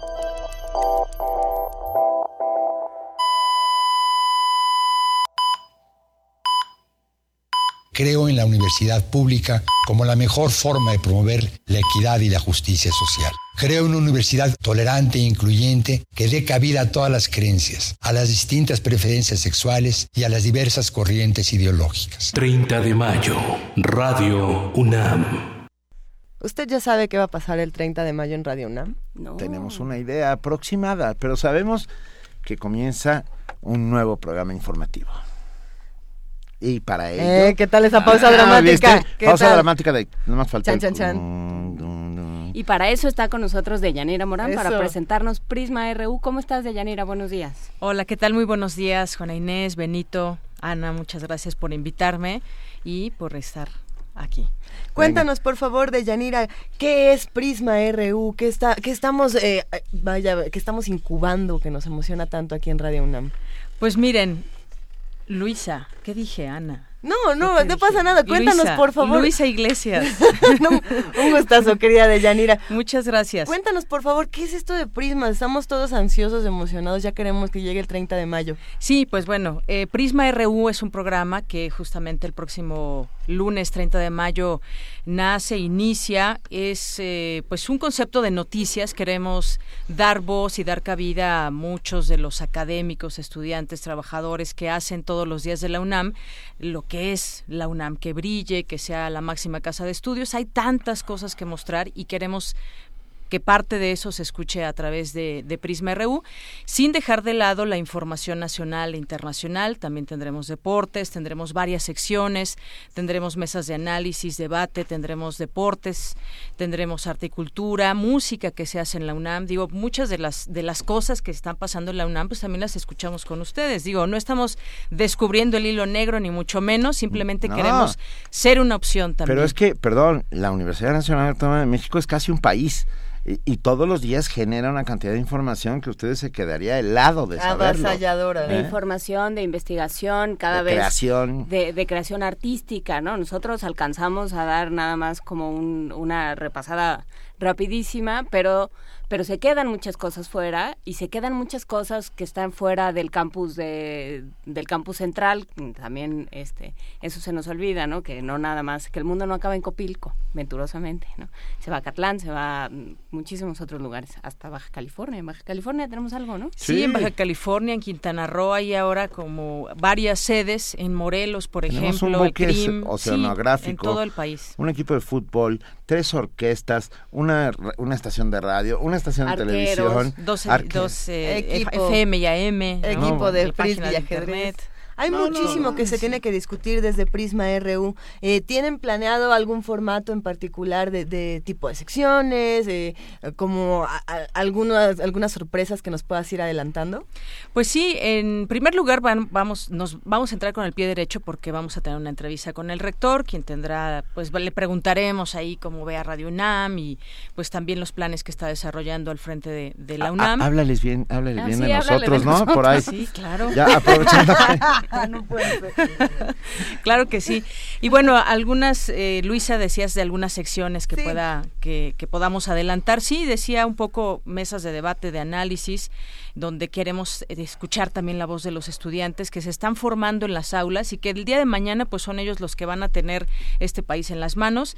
Claro. Entonces, eh, queremos, queremos darles voz también a ellos y tomar temas de coyuntura. Por ejemplo, eh, tenemos ahorita muy en mente el tema del hoy no circula, todo el tema de la contaminación, qué está pasando. Desde la UNAM, por ejemplo, eh, quienes alzaron la voz fueron los, eh, los académicos del Centro de Ciencias de la Atmósfera, por ejemplo, ejemplo. Sí, donde no solamente criticaron, sino que dieron opciones, dieron respuestas y soluciones al, al problema que estamos pasando. Ese tipo de cosas queremos que se escuchen, queremos analizarlo. No vamos a estarnos peleando la nota como se la pelean en otros lados, pero sí queremos analizar y ser parte de esta, pues de la coyuntura nacional e internacional. Nos importa muchísimo todo lo que va a suceder, sin lugar a dudas.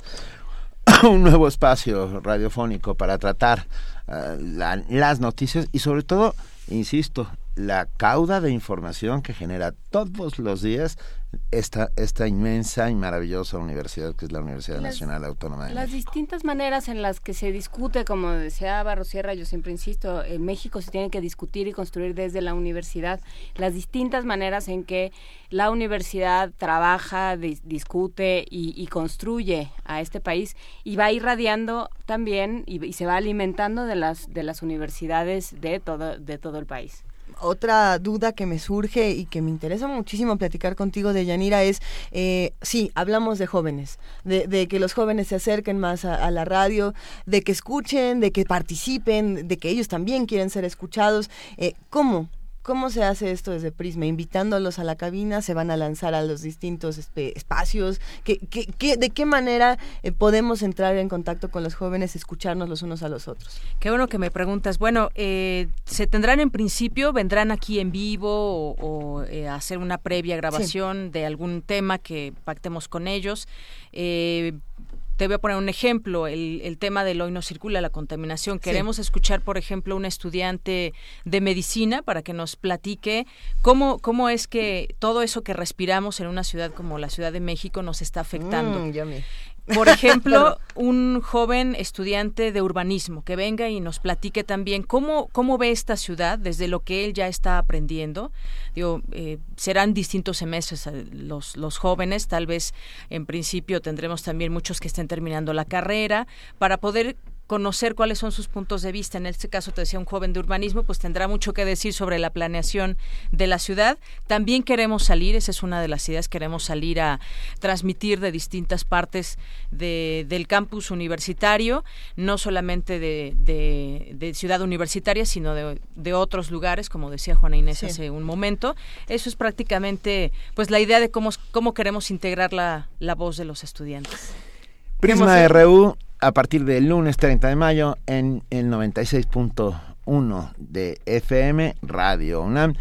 Te damos la bienvenida, te deseamos Muchas todo gracias. el éxito del mundo y por ahí háblale bien al rector de nosotros. Oye, no, pero ya, ya habló ver, el ¿Ya habló el rector? No. no. Ah.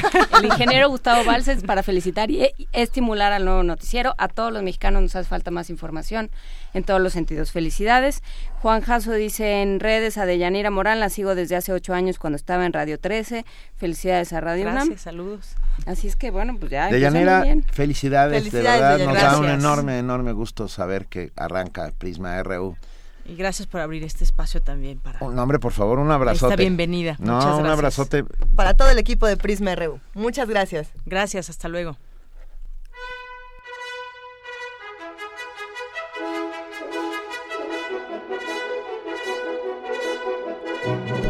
¿Y, ¿Y entonces? Ay, ¿y un, luego? Una, dos, tres. Ah, ¿verdad? Niños, ya está aquí, ya con, está aquí nosotros, con nosotros. nuestra querida compañera Vania Nuche. Ay, Hola. Niño, muy buen día. Hola, Vania. Hola a todos, muy buen día, Deyanira. Buen día. Hoy en Radio UNAM por el 96.1 de FM presentamos a la una de la tarde La Torre de Londres del encierro a la eternidad con todas las pasiones humanas reflejadas en la obra de William Shakespeare. Ricardo III, hoy podrán escuchar el capítulo Tragedia, no se lo pierdan porque termina el día de mañana, así que los esperamos a la una de la tarde. A las seis pre, eh, los esperamos también en Jazz Infusión, continuamos con el disco Live at the, at the Festival del guitarrista francés Vigali Larraine. Mm, muy bien. Espero muy bien. haberlo dicho bien. Sí, sí. Eh, todos bien. los martes y los jueves a las 6 de la tarde y por el 860 de AM escuchen La muerte tiene permiso de Edmundo Valadez en La llave, la clave, la nave y el ave del tiempo en punto de las 11 de la noche.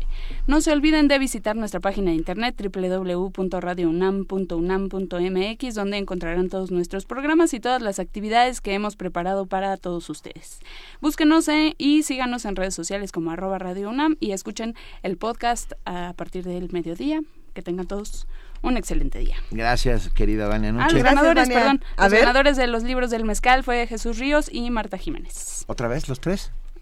Mm, fueron ¿Fueron Ay, sí es cierto, disculpen, me, faltan los de redes sociales. No, bueno. Ah, bueno. Les bueno. contesto por mensaje privado. Disculpen, buen día. Ella les contesta. ah, Recuerden, ella les contesta, recuerden que te- tenían que haber dejado su nombre completo porque si no, no, Les cae. les cae. Nosotros Mañana es viernes. Nos vamos casi. Cuéntanos, Juan Inés. Nosotros casi nos vamos, pero mañana es viernes. Yo no voy a estar, pero por favor se comportan. No. Vamos a tener una entrevista con Ramón Vargas. ¿Cómo? Desde, desde, desde Viena vamos a platicar con Ramón Vargas porque va a dar un concierto de tres generaciones de tenores. Bueno. Y bueno, pues a aprovechar, espero que aprovechen para preguntarle cómo es esto de ser tenor. Eh, va a haber un homenaje a Gerardo Tamés. Vamos a hablar sobre la reinstauración de del Ministerio de Cultura en En Brasil. ¿Para qué sirve un Ministerio de Cultura? ¿Por qué una sociedad necesita o no un Ministerio de Cultura? Ya nos tenemos que ir. También vamos a platicar sobre eh, la, una clínica para refugiados que se acaba de instaurar en México, que venga. implica. Y va a estar en cabina Gerardo Tamés. Aprovechen un homenaje a todo el mundo. Gracias. Gracias, Muchas gracias. Gracias, Juan Inés de esa. Gracias, querida Luisa Iglesias. Gracias a todos los que hicieron posible este programa. Gracias a ustedes que hacen comunidad diariamente con nosotros. Gracias, querido Benito Taibo. Que tengas un gran día. Esto fue Primer Movimiento. El mundo desde la universidad.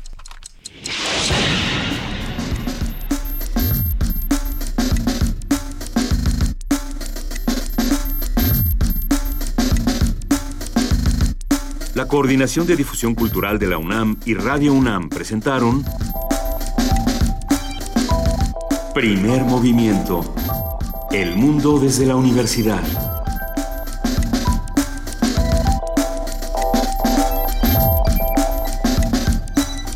Coordinación de invitados Amalia Fernández y Miriam Trejo. Redes sociales Vania Nuche. Operación técnica Arturo González. Producción Frida Saldívar, Francisco Ángeles, Tamara Quirós y Silvia Cruz Jiménez.